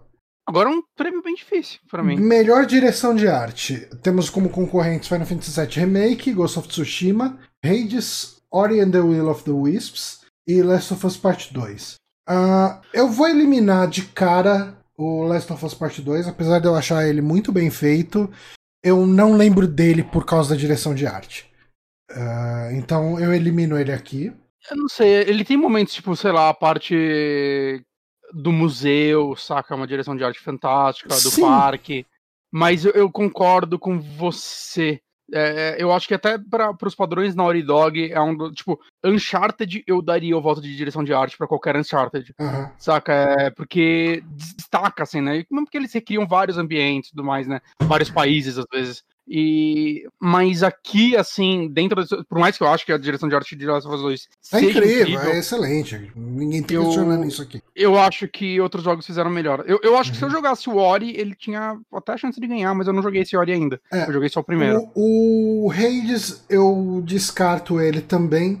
Porque eu acho a arte dele legal, mas eu acho a arte dele como eu acharia legal ler uma graphic novel com esse estilo de arte. Uhum. Beleza, é bonito, bacana. Final. Fantasy VII pra mim é um pouco difícil também, porque tipo, eu gosto, porque são, eles estão requerendo lugares incríveis, mas ao mesmo tempo, boa parte da direção de arte desse jogo é um PNG gigante no teto, saca? Uhum. E isso me tira um pouco, apesar de eu achar mal legal, que mas não foi feito que, pra resgatar a visão dos antigos. É. Acho que atende. Você não fica é. virando a câmera pra cima o tempo inteiro. Se você virar eu, eu a câmera. Fiquei, eu achei então, engraçado. Porque você achou. Mas assim, o Ori, eu acho que ele é a potencialização do, do primeiro Ori, sabe? Tipo, ele eleva. Você jogou esse daí?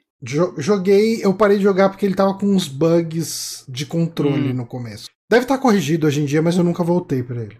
Muito, muito lindo, muito lindo, tipo, hum. inquestionável e tal. Agora, Ghost of Tsushima ele é um jogo que em qualquer momento que você tirar uma screenshot dele, Exato. vira um papel de parede. Esse jogo é lindo concordo. para um caralho, cara. Tipo, é, ele é tanto lugar bonito, ele é tão. Cara. E. É assim, e no mundo aberto, é difícil fazer isso no mundo aberto, porque né, você não tem o controle de ângulo Exato. de câmera do, do jogador você tem que trabalhar de uma forma que o jogador chegando pelo norte ou pelo sul vai ter que ter alguma coisa interessante para ele ver. E poucos fazem isso, né? Eu acho que Breath of the Wild faz isso com maestria. E Ghost of Tsushima eu acho que ele acertou, cara. Ele tem tantos momentos, saca, que dá vontade realmente de pausar e, pelo amor de Deus, deixa eu salvar isso com o papel de parede do PC. Uhum. Não, é, ele é muito que o bonito, dele cara, fez um é puta é sucesso. Bonito. Cara, aqueles campos floridos, tipo, tem uns campos que todas as flores são vermelhas e o jeito que ele bota um lago bem num lugar específico. Cara, os cenários desse eu, jogo é uma coisa linda, Eu acho que ele peca numa coisa que eu não sei como eles resolveriam, que é, tipo, o mapa dele não é um mapa gigante. E eu sinto que, sei lá, depois de metade do jogo, poucas coisas me surpreenderam porque parecia que eu já tinha visto tudo. Saca? É um ponto ou outro que você vai chegar e vai te surpreender de novo. Hum. Né? Esse é um problema dele. Eu acho que a, a direção de arte dele acaba se tornando repetitiva hum. que outros concorrentes dele, como Final Fantasy VII, mas mesmo assim, o que ele faz de bem, eu acho que ele tá tão acima dos outros é, que eu... para mim, assim, eu, eu, dou esse prêmio pra eu ele. Eu voto nele, cara. Eu vou nele, mas com, com muita fé. Próxima categoria, melhor narrativa, a gente tem como candidatos 13 Sentinels, Aegis Ring, Final Fantasy VII Remake, Ghost of Tsushima, Hades e Last of Us Part 2. Eu vou no Last of Us Part 2, cara. A, a narrativa desse jogo, eu acho que ele constrói. Ele constrói. Ele destrói uma protagonista que você amava Uh, destrói entre aspas, né? Mas enfim, ele, ele desconstrói ela e constrói uma vilã que ele te dá no começo do jogo como uma. Ele, ele te cria empatia. Eu, eu acho incrível, cara. Eu acho. É, eu acho eu que o Last of Us Part 2, como, como narrativa, eu acho que ele é sem igual. Eu, eu, eu tô dividido entre o Last of Us Part 2, porque assim, eu acho que o Last of Us Part 2 ele é incrível mas ao mesmo tempo acho que a narrativa dele tem algumas coisas meio convenientes para ela funcionar, hum. muito mais do que o primeiro e tudo mais. É, eu, eu, acho eu acho a história dele melhor que a do primeiro, eu gosto mais. É, mas eu acho que por eles tentarem tanta coisa, eles falham mais também, que não, não é necessariamente um problema. Eu, mas eu acho que ele tem alguns momentos da história que eu consigo questionar, saca? Puta, eu não sinto que o personagem tá agindo como ele agiria, ele tá agindo como o roteirista quer. E ao mesmo tempo que Final Fantasy VII existem motivos pra eu achar incrível, porque alguém vai apelar e falar, mas é um remake, mas é aquele negócio que ele te bota para questionar até se ele é ou não um remake. Eu acho que o que eles fizeram uhum. com a narrativa desse jogo, ninguém esperava. Saca? Pelo bem ou pelo mal, eles fizeram algo. Cara, eu não tava esperando que a história desse jogo fosse o que ela é. Ele tem elementos bem é... legais ali no meio. Eu acho que o que eles fazem com Barrett em determinado momento da história era inesperado para mim. Uh, eu não vou falar mais do que isso, mas eu acho que ele Sim. brinca com a narrativa em alguns momentos, e isso é, é, é, muito legal. De colocar até o jogador quase como parte da narrativa, né? É muita coisa que, tipo, eu não quero dar spoiler, né? Mas é, é difícil para mim entre os dois. Assim, eu queria dar o prêmio pros dois. Eu acho. Deixa eu só ver um negócio. É, tá. Eu, eu, eu vou dar pra The Last of Us, porque pelo menos é uma história completa. Eu- Essa é a desculpa que eu vou dar. ok. Essa, eu tive que arranjar uma desculpa. Próxima categoria, melhor direção de um jogo. A gente tem como candidatos Final Fantasy VII Remake, Ghost of Tsushima, Hades, Half-Life Half-Life Alyx e Last of Us Part 2. É, pra mim é muito difícil. mesmo de novo. É, pra mim é muito difícil de é, escolher o que que o que que a direção faz diferença nesse. Tipo, por que que a direção de um é melhor de que ficar intercalando entre protagonista e entre aspas vilão. Que pode ser considerado uma direção. Não, sim, não, mas eu acho que a direção de até cada cena, beleza. Mas. Rapaz, tá difícil, né? Eu tô dividido entre os dois ainda. É, eu fico dividido entre os dois. Mas eu vou Eu vou no Last of. Us, é. Eu, eu, eu acho que a gente consegue apontar mais o dedo, de, sei lá, coisas tipo atuação. Normalmente vem de uma direção. É. E a última categoria, jogo do ano. A gente tem como concorrentes o Doom Eternal, Final Fantasy VII Remake, Ghost of Tsushima, Hades e Animal Crossing. E tem mais, tem mais aqui. E o Last of Us Part 2. Eu tô achando que o Animal Crossing leva essa pro mundo. Sério? Eu acho que seria justo, sim. Eu acho que seria. Cara, ele, ele foi o único jogo daí que meio que foi relevante o ano inteiro. Toda hora tem gente falando dele até hoje. Saca? Eu acho que ele saiu no momento em que as pessoas precisavam dele, Uhum. né? Então Eu. eu vejo ele ganhando. Em todas é as categorias que Last of Us apareceu, eu votei nele em relação aos outros. Quer dizer, pelo menos quase todas.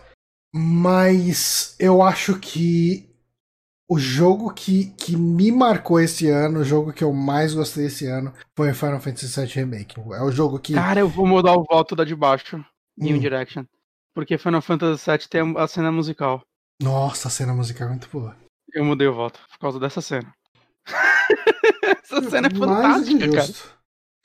Mas o meu jogo, meu jogo do ano é Final Fantasy VII Remake. Tamo junto, tamo É, junto. eu, cara. Eu, é. assim, Final, cara, Last of Us Part 2 é incrível, ele é maravilhoso, adorei e tal. Mas é o que eu falei ali atrás, o Final Fantasy No VII micro ele é Remake- melhor, mas um jogo não é só isso, né? A junção de tudo. É, é, eu acho que na, eu não vou nem falar que na, cara, isso aqui é, é totalmente passional.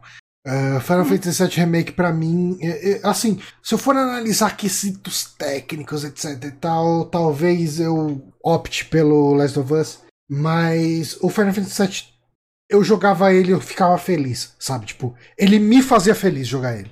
Então, foda-se, sabe? Tipo, ele não precisa ter melhor direção, melhor gráfico, melhor arte, melhor trilha, melhor tudo. Ele me fez mais feliz do que Last of Us. Então, o meu voto é pra De ele. forma alguma eu esperava que eu fosse gostar tanto desse jogo quanto eu gostei. É. E é isso. Uh, The Game Awards. uh, Pessoal que tá ouvindo esse podcast já valeu depois. nosso voto? Hum? Eu fechei a janela, eu tinha que apertar alguma coisa depois de votar em tudo? Tinha um botão All Good. Eu apertei o All Good e eu tô tudo bem agora. Eu acho que eu não enviei meus votos. É isso. Ah, Ah, mas enfim, ah, essa foi a, a nossa avaliação do, do The Game Awards. Ah, dito isso, Onde Bonatti, tá o Algood, Johnny? Onde tá o Algood? ele apareceu pra mim quando eu votei no último. Será que você não deixou de votar em algum? Olhando aqui. Não, parece. Ele apareceu, tipo, deixar. meio que embaixo, assim, veio aquelas coisinhas, assim, sabe, sei lá. Deixa eu desvotar e votar de novo. Digitei que nem um animal aqui agora. É Vota, do vídeo. vota. Ele não quer meu, meu voto. Mas tudo bem, o que importa é o que você sente, Bonatti. Verdade. Bom, vamos para as Cara, nossas indicações, porque já são 10 e meia, Bonatti.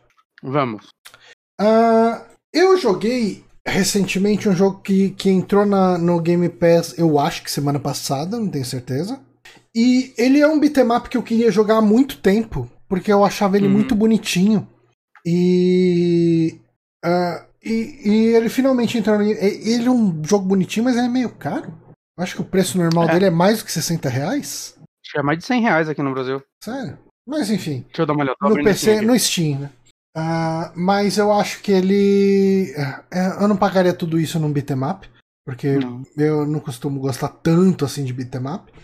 E eu vou te falar que. 57 reais Steam. ele- por causa de promoção, né?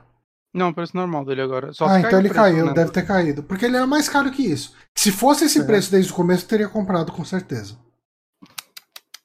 Uh, mas enfim, uh, eu joguei River City Girls, que é um beat'em up que, que saiu no ano passado. Ele é publicado pela Arc Systems e desenvolvido pela WayForward, que a gente falou dela na semana passada ou retrasada. A gente falou dela quando a gente falou de Shantae. Ele tá 154 reais no Switch, no lugar mais barato do mundo que é o México. Ok. E na PSN ele está 149 reais no Brasil. Muito caro, não vale tudo isso não.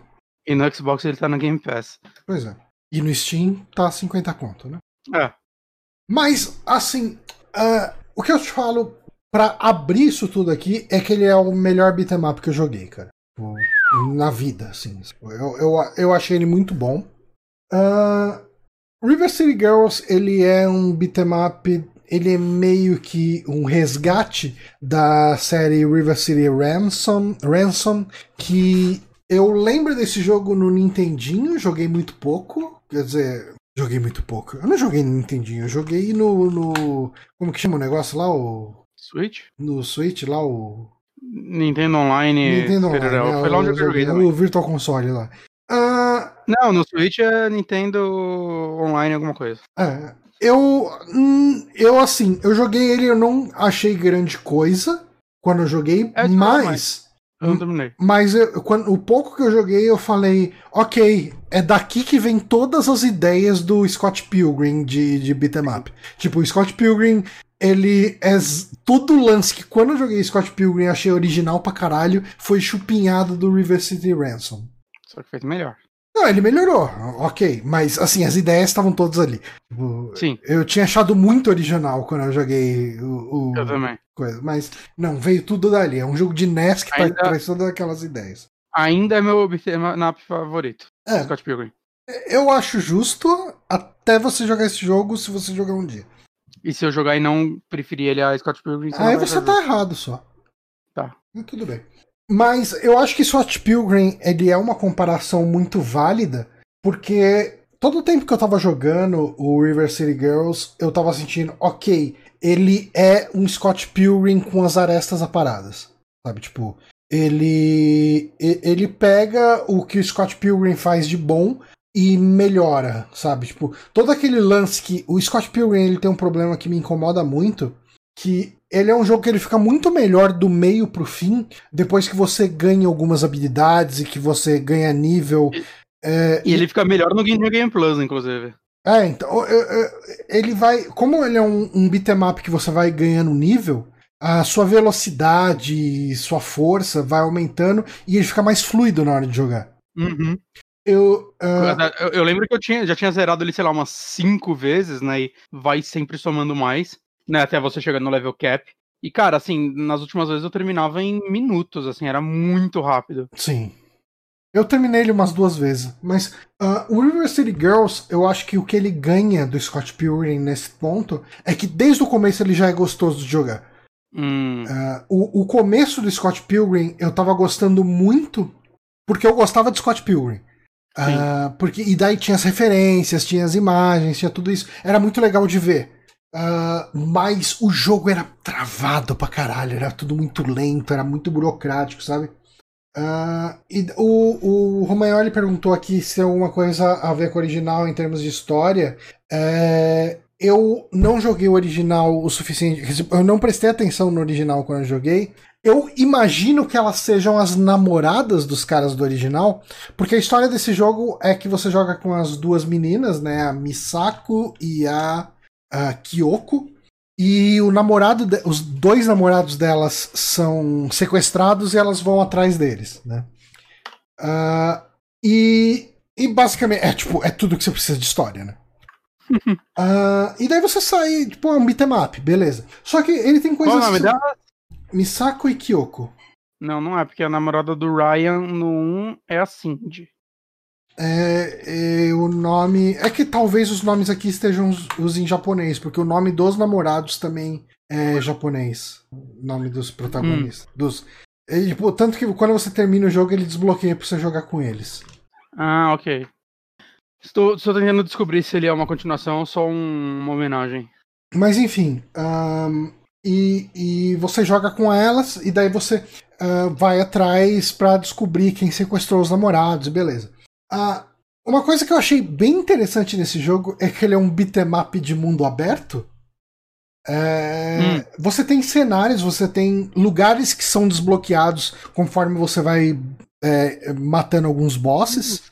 Johnny, Johnny, desculpa, cara, eu tenho que te ah. interromper um segundo. Hum. É, é, um spin-off da série Kunio-kun, que é a River City. Cara, tem uma quantidade absurda. Não, é gigante o número de jogo. É muito. Eu, eu acho que essa Mas é série, é... É, ele era um beatmap RPG de Super Nintendo, né? Se não me engano. Uhum. É, é, é assim, cara, eu não conheço o suficiente a série para falar. Cara, em 2019 saíram três jogos. River City Girls não é nem o último da franquia. Rapaz. Tem o River City Melee Match, tem o Stay Cool, Kaboyashi-san, a River City Ransom Story. Hum. É o tipo de coisa que não chega aqui no Brasil, né? Quer dizer, no Ocidente, melhor não sei, tá no Steam? Não. Quer dizer, não chega, a gente não presta atenção. É, não sei o que te dizer. Mas enfim, uh, e uma coisa que eu achei interessante é esse lance meio que de mundo aberto, porque você tem mapas, né? Assim, o menu dele é o celular das meninas. E você tem um mapa e às vezes ele aponta para onde você tem que ir. Ó, você tem que ir nesse lugar. E os mapas, ah, tipo, cada cenário que você entra, às vezes tem mais do que uma saída para você ir, né? Tipo, uh, você pode sair para você entrou pela esquerda, você pode sair pela direita ou por cima.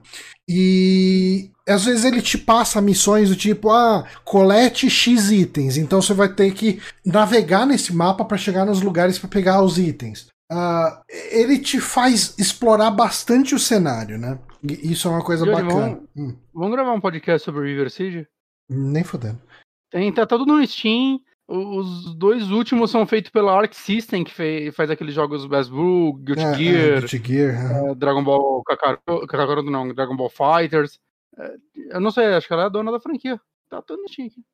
E, loucura. E, cara, eu vou te falar que a qualidade visual desse jogo é uma coisa incrível, assim. Ele é muito bonito. Ele tem uma. Assim, a pixel art dele é linda pra caramba, a direção de arte dele é maravilhosa. Uh, as cutscenes dele são. Tem algumas cutscenes que são um anime muito bem feito, cara. Um anime lindo, lindo, lindo. E às vezes ele quer contar uma historinha, tipo, falar: Ah, eu lembro de você, a gente estudou junto. Aí ele entra tipo um mangazinho, sabe? Contando a história de como os personagens se conheceram, onde eles se viram, blá blá blá. E tudo, cara, é muita qualidade, assim, é muito, muito bem feito. Ele tem um senso de humor legal, ele me, me pegou rindo algumas vezes. A trilha sonora desse jogo é maravilhosa Tanto que tem algumas fases que a trilha é cantada. Tem uma, tem uma minazinha que canta. E, e mais pra frente você enfrenta ela, ela é um boss sabe? Tipo, ela é uma cantora e, e lembra muito, lembra muito o, o, o, Scott Pilgrim, sabe? Tipo, aquelas cenas uhum. que você enfrenta músico e tal.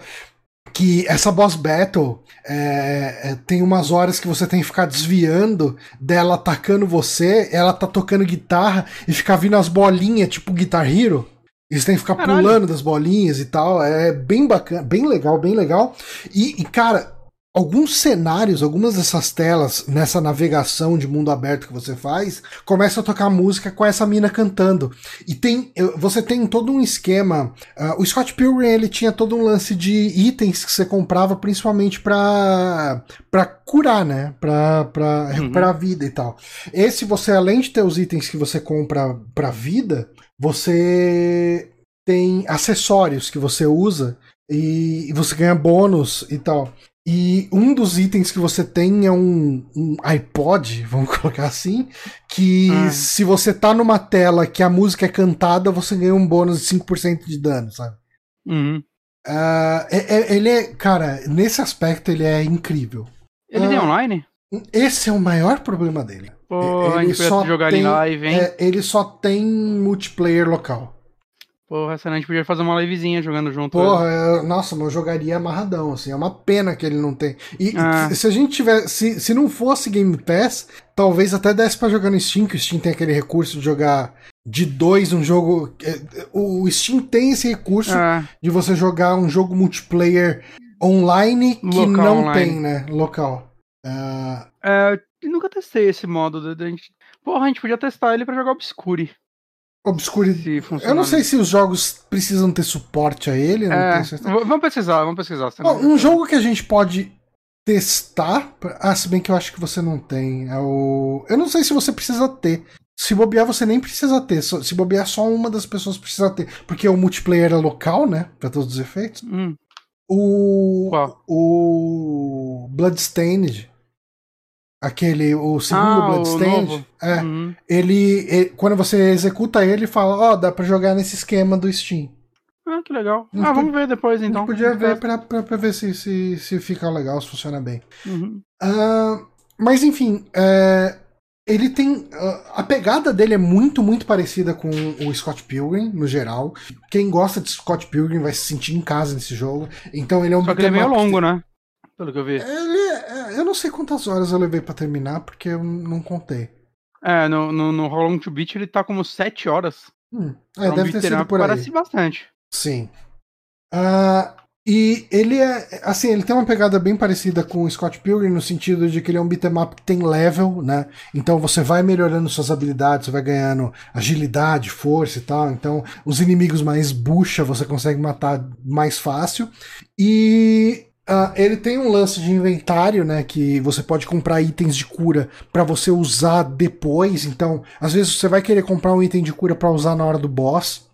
Ah, e ele tem umas paradas legais que, por exemplo, ah, os inimigos você consegue invocar eles de Striker. Quando você mata todos os inimigos da tela e só sobra um, às vezes o inimigo pode pedir pra se render. E Hum. se você aceitar a rendição dele, ele vira Striker seu. Então você pode chamar ele, ele vem, dá um ataque e sai, sabe? Ah, e aí ele tem uma barrinha de vida, ah, tipo, uma barrinha de vida não, ele tem três ou quatro corações, e quando ele é chamado de strike, ele pode tomar um golpe. né? Se ele tomar o número X lá de energia dele de golpe, ele não volta mais. Ah, cara, é- é- eu acho que essencialmente é isso. Ele tem muita referência a, a Double Dragon, o que eu achei estranho. Eu achava que eram franquias concorrentes, mas aparentemente deve ser franquia da, da do, do mesmo dono. Ah, a Arc System Ah. ela publicou Double Dragon em algumas plataformas. Eu acho que o, o do Acho o Master 4. System, o mesmo do Master System, se não me engano, é ela que publica. E, Eu acho que o 4 é dela. Hum, Eu- ah, tá. o 4 é aquele Ou mais atual, entre a... E assim, eu tenho a impressão de que tem umas músicas cantadas no, no Double Dragon 4. Eu tenho a impressão que a voz das músicas cantadas desse é a mesma. Double Dragon 4 é Dark System, feito Ok. e, e publicado. E assim, ah, você tem alguns inimigos que são do, do Double Dragon. Tem um inimigo que, é, que parece o Arnold Schwarzenegger, inclusive na dublagem eles imitam o Arnold Schwarzenegger na dublagem dele, assim, tipo, faz um imitador e tal. Ele é um inimigo que com certeza tinha no Double Dragon 2, ou, ou até no 1 já tinha. Tem o Hum, Abobo. O, o Abobo é um boss. O Abobo é um personagem clássico de, de Double Dragon. Tem a Linda, que é a minazinha do chicote, ela aparece aqui. Ah, o Jimmy Lee e o Billy Lee, eles são os lojistas dos dojos, né? Tipo, ah, conforme você vai ganhando experiência, você, você vai ganhando dinheiro, desculpa, você pode comprar habilidades nos dojos. E tem dois Hum. dojos no jogo e, e cada um dos dojos é um dos caras do Double Dragon, né, que comanda. Ah, cara, eu eu acho que essencialmente é isso. Não tenho muito mais o que falar. Ele é um beat'em up bem legal. É, eu acho que a questão de combo dele, de habilidade, funciona muito bem. Ah, eu, eu gostaria só, única crítica, que ah, a defesa funcionasse um pouco melhor. É, eu acho que ia ser legal se desse pra dar um parry em momentos exatos, sabe? Mas basicamente Aí você tem que jogar o jogo do. O Battletoads. o Battletoads funciona bem com parry, né? O parry é muito importante. Tem parry, né? peraí, tem defesa. Mas tem parry, tem parry, né? Eu acho que tem. Pelo eu joguei algumas fases do Battletoads, eu achei legal. Só que eu achei as fases muito longas. É, eu, eu, eu Não achei as fases. mecânicas. Eu acho que esse é o problema. Esse aqui ele não tem o problema da fase ser muito longa, porque basicamente você tá num mapa aberto, né? Então, Ah, fala, ok, joguei o suficiente, vou dar um save e depois eu volto a jogar. Ah, ele se Ok. torna repetitivo depois de um tempo, mas eu acho que isso é mal de qualquer beat'em up. Sim. É. Quando ele tem 7 horas. Mas, assim, eu recomendo muito. Se você tem Game Pass e gosta de beat'em up, joga esse jogo. Se você é muito fã de Scott Pilgrim, tem um PC que roda um joguinho que não precisa ser muito pesado. É, ele não parece ser um jogo mega pesado. Pega esse Hum. jogo, acho que vale a pena a compra no, no Steam. Não, 150 pau dele no, no, no Play 4 e no, no, no Switch, Switch. não vale. Eu acho que nenhum beatmap vale. Ah, só tem uma coisa. Eu acho que nenhuma coletânea de Maps vale isso. Não, não. O Rodrigo Sanches, lá, o nosso amigo do, do Bonus Stage, ele teve problema com compatibilidade do controle. Eu não sei que controle que ele usa, mas ele teve problema de compatibilidade no controle desse jogo. Uhum. Então fica o alerta aí, de repente, é, se você comprar no Steam, ficar de olho pra talvez pedir um refund se for incompatível com o seu controle. Eu uso controle de Xbox 360, não tive nenhum problema, Ok. mas Ah. isso não necessariamente é o caso de todo mundo. Mas é isso, Bonatti. É, é um beatmap excelente, acho que é o melhor beatmap que eu já joguei. Gostei pra caralho e recomendo. Eu, eu peguei aquela coletânea da Capcom há um tempo atrás, eu joguei só o Final Fight, ele é muito ruim, envelheceu muito mal. Mas eu, eu joguei um pouquinho de uns outros, eu queria terminar todos. Mas tem, a- tem dois que meio que só saíram no Japão que eles parecem ser muito legais. Que eles saíram aqui pela primeira vez agora nessa coletânea. Eu preciso jogar eles. Ok. Mas eu estou jogando, Johnny. Hum. É, Cloudpunk. É um joguinho que eu tenho curiosidade pra ele há uns meses. Hum, É um joguinho que saiu pra porra toda, pra é, PC, Switch, PlayStation 4 e Xbox One. É, eu estou jogando no PlayStation 4, eu recebi aqui dele, já tem mais de mês que eu recebi. Já tirando da frente uma coisa, né? A gente, tá, a gente começa a se enrolar falando de preços. Eu vou passar para isso na frente. Eu só não consegui ver o preço da Microsoft. hum. Mas no Steam, ele custa 37 reais. No momento está em promoção por 25 reais. Ok. No PlayStation 4, ele custa 124 reais. Ok. Vale 120 reais, Bonatti? Hã? Vale 120 reais? Não. Male Male vale os 20, mas a gente vai chegar lá. E no Switch, ele está a 128 reais no lugar mais barato que é o México, novamente. É, não peguem nesses consoles. Ok. É, não peguem no PlayStation Se você tiver a oportunidade de jogar no PC, não peguem no PlayStation 4 mesmo se ele estiver barato. Hum, Mesmo se ele estiver um real. Se ele tiver um real no PlayStation 4 e um real no PC. Porque, assim, eu já vou tirar da frente uma coisa que eu comecei a jogar ele tem um mês, mais ou menos. Eu comecei a primeira vez. E eu falei, fodeu, eu não quero jogar isso. É... é inacreditável como esse jogo tá rodando mal no PlayStation 4. Assim, ao ponto de, tipo, ele é um jogo cyberpunk meio em voxels, eu acho. É, Eu acho ele visualmente lindo, saca? Eu acho é, ele é muito, da hora a arte Eu dele. quase peguei ele pela lindeza dele mesmo. Você pode jogar no PlayStation 4, tá na conta- na conta da firma. Uhum. É, enfim. E basicamente Bonatti, assim, o que, é um voxel? é um pixel 3D. Eu acho que é uma explicação fácil. ao invés de quadradinhos, são cubinhos. é. Exato. Sabe aquele filme Pixels? ou The- O título Isso. tá errado. É isso. ok, exatamente isso. É, E assim, na história você é uma, motor... uma motorista, né, uma uma personagem, a Renia, que basicamente assim, ela perdeu a casa dela, ela perdeu tudo e ela começou a trabalhar de motorista num serviço de entrega. É... tipo uma Moonrunner. Moonrunner fez um comentário importante aqui, ele chamou de Cyber Uber 2077. Basicamente isso. Só que você não é um Uber, você é uma log da vida. Ok. Um rap, que Um seja. rap. E você trabalha para essa empresa num, nesse futuro distópico, cyberpunk, uau.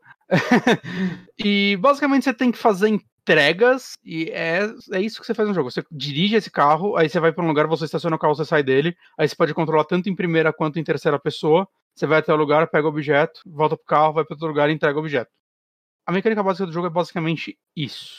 Basicamente que tem alguma coisa a mais. Cara, no PlayStation 4, quando você entra no carro, é difícil controlar o carro de tão ruim que é o frame rate desse jogo. É, é tipo frame rate com input lag zoar. Eu bato em tudo. Eu não consigo não bater, mas o carro causa dano. E você tem que gastar dinheiro pra arrumar o carro. Beleza. E assim, tem áreas que é- são piores que a outra. Por genialidade deles, eles colocaram a área que é mais travada no começo do jogo. Então, ele é meio mundo aberto, na verdade ele tem várias HUDs, né, vários mapas, que você pega túneis e você vai dar um loading meio maior do que o esperado para ir para a próxima HUD. E dentro de cada HUD tem, você vai dirigindo pelo, pela cidade e tem vários lugarzinhos para você pousar, que é como se fosse né, mais mini mapi- mapazinhos. Uhum. É, E assim, cara, quando você tá dirigindo, é, é um negócio asqueroso. Assim, começou o jogo, eu falei, fudeu, mano. Esse jogo não tá pronto, sabe? Ele simplesmente não tá pronto. Que é, é- é- cara, tá, tá ruim, assim. Tem momentos que fica abaixo dos 20 frames, saca? Virar os PowerPoint. E principalmente quando aparece muito carro no negócio. E aí é foda, porque quando aparece muito carro, começa a travar. E aí começa a travar, você vai bater mais. Você começa a bater mais, você começa a perder dinheiro, que você vai ter que arrumar o carro. E, cara, isso é uma bosta. Então, assim, eu espero que ele esteja rodando melhor no PC, talvez até no Switch, vai saber. Cara, no, no vídeo aqui ele fizeram... parece estar tá rodando bem fluido. E é, é PC que tá rodando. Ah, tá.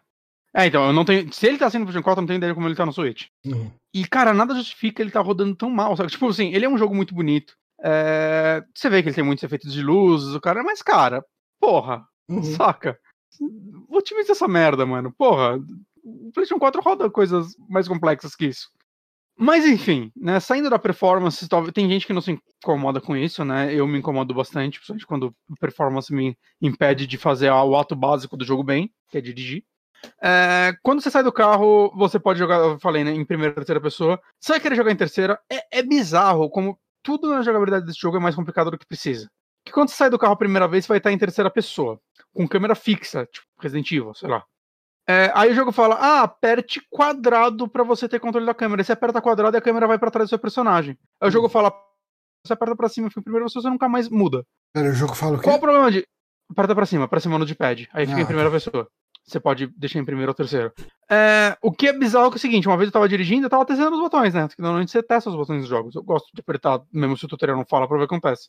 Aí lá, ah, tá, nenhum botão faz porra nenhuma, deixa eu continuar dirigindo. E o que acontece? Você acelera com R2, freia com L2, beleza. É, com L1 e R1 você dá tipo um strafe, né? Você anda de lado. Nunca uso. E com o analógico esquerdo você vira o carro e com direita você vai para cima e para baixo. Uhum. Comecei a colocar pra cima e pra baixo, eu não tava indo pra cima e pra baixo, eu tava controlando a câmera. Eu falei, fudeu, o que aconteceu com o jogo? Eu não tava conseguindo pousar minha nave, meu carro, sei lá. E eu fiquei desesperado, cara, nada funciona. Aí eu descobri que você, quando você aperta quadrado dentro do carro, ele faz igual no fora do carro e você muda o estilo de câmera. E aí você começa a controlar a câmera no carro, você não consegue mais levantar e abaixar ele. Eu fiquei muito tempo pra descobrir isso. Eu fiquei desesperado, mano, bugou. E, saca, e o jogo em momento algum me falou isso. Mas beleza, vamos Faltou tirar essas tutorialzinho. Hã? Faltou o tutorialzinho. O jogo é muito bonito, eu acho, de verdade, assim, de verdade mesmo, assim. É, nas partes do carro eu não acho tão bonito, não acho tão... Principalmente que você tá aí dirigindo, o draw distância dele não é tão bom assim, então, beleza, você só fica vendo esses prédios. Mas quando você pousa o carro e você começa a andar em primeira pessoa, nesses micro HUDs que vão tendo uns maiores, que vai pegando elevador e mudando de área e tudo mais. Cara, é, uma coisa que eu gosto muito de fazer nesse jogo é simplesmente olhar para cima e ver os prédios, saca? É, tem uma direção de arte muito foda aí. Eu sinto que o jogo foi feito pensando, tipo, vou entregar. É, parece que eles pensaram primeiro nisso e depois pensaram no que fazer com o jogo. A direção de arte dele é muito da hora. É, ele tem uma trilha sonora também muito boa, né? O famoso vai ter um retrowavezinho tocando. E tem momentos que tá tocando a música, e você tá lá na cidade, você começa a ver o clima dela, e você começa a olhar pra cima, pros lados. Caralho, mano, como eu queria que tivesse um jogo mais interessante aqui. Porque. Ah, esse clima todo tá muito gostoso. Hum. E basicamente assim, você tá trabalhando pra uma empresa né, que é tipo a log desse mundo aí, que eu, eu, esqueci o nome dela, Cyber alguma coisa, que meio que ela não é bem vista pelo governo, então em vários lugares você vai entrar e tipo vai ter um diálogo tipo, ah, você não trabalha para essa empresa não, né? E essa pessoa vai falar, não, nunca ouvi falar deles, é aí você trabalha. O jogo não te dá opções de diálogo. E é muito bizarro, porque vários momentos chegam, tipo, tá ligado Don't Tell, que muitos filmes falam que é a forma certa de você fazer as coisas, né? E jogos também. Que não me fala que algo é foda, me mostra que algo é foda. Sim. Logo no começo do jogo, um cara falando, não, que essa é uma profissão. Deu uma, deu uma cortada difícil. quando você falou, você falou de show don't tell, né? Exato. Ok. E o cara fica, tipo, o cara que te passa os tra... Não, você. É uma profissão muito difícil, a gente perde muitos motoristas. Ah, tem a rota, sei lá o que lá, ela é perigosíssima. E aí, tipo, logo no começo, você vai ter que ir nessa rota. Tá... E, cara, nada acontece. Você só dirige, estaciona e sai. E, tipo, o jogo quer o tempo todo de falar que você tá num mundo perigoso, mas não existe perigo nesse mundo. E sei lá, tem uma parte que, sei lá, eu tinha que ir pra um lugar que é o, o, o Void, que eles chamam aqui, tá traduzido como vazio, eu tô jogando ele em português. Que é meio que fora das cidades. E é, é tipo quase ilegal você ir lá, você tem que convencer as pessoas que você quer ir lá que você tem que fazer um negócio pra um hacker é, deixar um negócio pra ele hackear um rolê e tudo mais. E aí chega lá o guarda e o cara fica, não, deixa que eu cuido disso, né? Eu vou fazer um negócio com ele. Mas aí você começa a conversar com o guarda, e o cara, por que você quer sair? Sei lá o que lá. Aí o cara, ah, você tem alguma filiação com coisa terrorista ou com algum serviço de entrega, tipo a tal? Não, nunca ouvi falar nele. O que, que você vai fazer lá? Ah, eu vou encontrar um amigo. Seu amigo, por que seu amigo mora lá? Qual é o nome dele? Ah, ele não mora lá, a gente só vai se encontrar lá. Mas por que vocês vão se encontrar lá? Ah, porque eu sou. Ela é música mesmo. Eu sou música. E a gente gosta de se encontrar Musicista. lá porque. Musicista. Que lá a gente pode tocar sem incomodar ninguém. E o cara fala, hum. Então você toca instrumento? Sim, qual? Flauta? Me mostre. Você mostra a flauta. Ele fala, beleza. E foi isso, assim, a, coisa super complicada que Caralho. você tinha que fazer para Que na verdade eu só fiquei lendo o diálogo. É, é, essa é a área que os caras ficavam falando que é impossível isso aí. Você virou pro cara e falou: Ah, eu, eu quero lá tocar flauta. O cara falou: beleza. Aí ele liga pro, pro, pro, superior dele, o superior dele fala, mas você tem que revistar ela. Ele, beleza. Aí ele vai revistar ele e o cara usa um negócio que ele fica meio tonto aí, nem sei como, não faz sentido. E aí você só vai. Saca? E tipo, o tempo todo assim nesse jogo ele quer me passar que eu tô num mundo extremamente perigoso e que, nossa, você tem que se virar aqui. Mas. Você fala uma frase e o pessoal já aceita, foda-se eu pego o pacote no lugar X e levo no lugar Y o tempo todo. É só isso o que eu faço. É, tem, tipo, você tem um apartamento seu que você tá morando, né? Que, que, que é o que você tá conseguindo pagar que você tá, um, uma espelunquinha. E quando você chega lá, tem uma. Uma ciborgue ali. E ela te fala: Ah, tu perdi minha memória, minha amiga tinha uns cartão furado aí, você pode achar para mim. Aí você, pela cidade, você acha uns cartão furado. Eu já tinha achado alguns quando eu falei ela que quando você tá andando, você tem uns nas coisas para se coletar né? Algumas você pode vender pra ter dinheiro. Você pegou um gameplay que a pessoa não foi em primeira pessoa, não, cara. Ela tá jogando esse jogo da forma errada.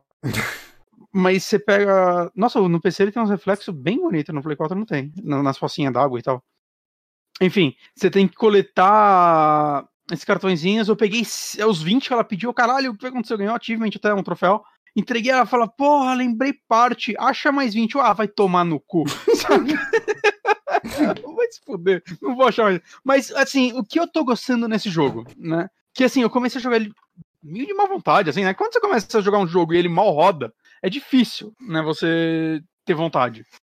Mas eu não, deixa, deixa eu né, jogar sem, sem ser um cínico do caralho, deixa eu dar uma chance real pro jogo, né? Porque senão não é justo, né? Eu vou só ficar reclamando porque eu joguei sem vontade. E realmente, assim, cara, ele tem muitos problemas, mas quando você passa por cima desses problemas, ele tem algumas coisas muito interessantes, assim. Eu gosto muito. É, é estranho, assim, com ressalvas, assim, eu gosto muito dos diálogos desse jogo, que acontece, enquanto você tá fazendo isso, vai tendo muitos diálogos, tanto com o Control, que é esse cara que tá aparecendo agora no vídeo pra quem tá vendo, né, que é o cara que te passa as coisas, contra, com, como com o seu navegador do carro customizado, que no caso da sua personagem, quando você chega tem um navegador genérico, né? Mas aí você personaliza seu carro e você traz de volta o Camus, que é um, o seu navegador que é um cachorro. Ele hum. é o hum. cara que te guia e tudo mais, vocês ficam trocando ideia. Ele é o melhor Lembrando que Camus também é o mestre do mestre do yoga. Eu ia falar que era o mestre do yoga, mas não, né? Tem um outro cara lá que era o Cavaleiro de Cristal? Era Cristal, isso? é. É, mas o Camus virou mestre dele também. O Yoga chamou os dois de mestre. Okay. Mas enfim, se. Cara, os diálogos, principalmente com o Camus, é muito legal, porque ele é um cachorro. Hum. E ao mesmo tempo ele é a sua inteligência artificial do seu carro e da sua casa, de todos os lugares. E eu sinto que em algum momento ele era um cachorro robô, que uma hora ele fala, ah, ela teve que vender meu corpo para conseguir dinheiro. Ok. e. e. Quem cara, nunca, né? é tão legal os diálogos dele, porque você assistiu o Jack Horseman? Cara, só o começo, acho que a primeira temporada ele lembra muito o Mr. Peanut Butter. Ok. É, é, porque ele é um cachorro, ele tá muito feliz. E é, e é, tipo assim, o jogo ele, às vezes ele te dá umas escolhas, né? Teve uma hora que eu peguei uma caixa, logo no começo e tal, né? Eu dar um pequeno spoiler. E aí ele falou: Mas que cena, eu tô ouvindo um TikTok. Ela dá onde? Dessa caixa. Aí sei, caralho. E assim, uma coisa que o cara fala logo no começo é: faça as entregas sem fazer perguntas. E aí ele vai ficando desesperado, mas ao mesmo tempo ele, ele é um cachorro, então ele, a forma que ele fica desesperado é meio excitado. Ele, meu Deus, será que a gente vai entrar em Aturos? Saca? É muito bom. E aí, tipo, você tem a escolha de levar pro lugar ou despachar num negócio de lixo. Aí eu falei, foram aqui pra trabalhar de grana. Eu levei pro lugar. É óbvio que era uma bomba, né? É óbvio, né, gente? E. e mas ao mesmo tempo ele tem um, uns diálogos mais sei lá, sérios, assim, ele vira e fala, é, mas a gente tinha que levar isso lá, é, ele, mas aí, nós somos pessoas boas, ele começa a questionar ela, por causa hum. que você começa a fazer as coisas sem fazer perguntas, saca? É, ou então quando você faz o oposto, né, teve um cara que ele pediu para eu levar, ele vendeu tudo dele para dar dinheiro pra família, e ele contratou você para ir, só que acontece quando você tá indo, o pagamento dele foi rejeitado. E aí você pode o cara, o, o controle fala, cara, é o seguinte, eu, eu, não sei, eu não sei que você recebeu a caixa. Se eu soubesse que você recebeu a, a mercadoria dele, eu ia falar para você entregar aqui na central. Mas como eu não sei, você faz o que você quiser. Você pode entregar pra família dele, você pode entregar na central. e eu, puta, fiquei com mal dó do cara, mano. Vou levar essa porra aí pra família dele, mano. Foda-se, foda-se. Que o pagamento dele não foi aceito. Foda-se, eu só tô aqui pra fazer entrega, não fazer pergunta. E aí o cachorro fica, ele, porra, mas será se a gente não vai entrar em apuros por isso? Né? Então, assim, ele tem essas decisõezinhas que tornam a, tudo que tá acontecendo um pouco mais interessante. E o rumo da história tá ficando bem, bem interessante, assim, porque hum. né, você trabalha pra um negócio meio clandestino, você começa a se envolver com pessoas perigosas que te falam que é perigosa, mas pelo menos te levam para histórias interessantes. Então, assim, eu acho que eu vou terminar esse jogo, saca? Que eu comecei a jogar ele, eu falei, ah, eu vou jogar algumas horas pra. Pra fazer o review, né? Saca? É. Mas eu, eu acho que, tipo, porque pelo que eu vi, eu até peguei um walkthrough só pra ver mais onde eu tô. Eu tinha 19 partes walkthrough, eu tô na 12 já. Eu, ah, cara, eu já tô aqui. Saca? Assim, no, no, enquanto você anda no mapa, tem várias coisinhas que você pode fazer também. Você pode. Às vezes aparecem um, uns rostinhos no mapa. Se você vai conversar com eles, são personagens, saca? Que vai ter algum diálogo, às vezes legais, às vezes não. Né? Eu acho que esse jogo ele peca muito no sentido ele quer tocar em assuntos muito importantes, mas ele faz isso de uma forma que diversas outras obras já fizeram melhor. Saca? Teve uma missão que eu tive que, tive que levar uma pessoa, e aí ela é tipo super liberal, saca? Liberal econômico, hum. e ela mora numa sociedade. Eleitor rica. do novo. É, é, é. Ela é eleitor do novo. E, só que ela vive numa sociedade rica e começa, ai, mas sei lá, as pessoas trabalham, reclamam do emprego porque, ai, mas sei lá o que, que pobre, sei lá o que lá, eles têm que entender. E, e tipo, sabe, começou, tipo, puta diálogo, eu até parei um pouco de prestar atenção, caralho, mano. É, é, tipo, eu entendo o que vocês estão querendo fazer. Esse tema já foi explorado de formas muito mais inteligentes pelo Twitter, saca? é, não, é, eu não sei, cara. Eu sinto que em vários pontos, quando ele tenta tocar nesses assuntos, é, mais importantes e tal, eu, eu, sinto que é só tipo, cara, eu, eu, já vi essa discussão, eu já sei onde ela vai e eu já sei exatamente onde você está levando ela. Sabe, você acha que o jogo não tira nenhuma escolha de diálogo, então é só você literalmente ver a sua personagem falando com essas pessoas. Né? É, então, sei lá, é.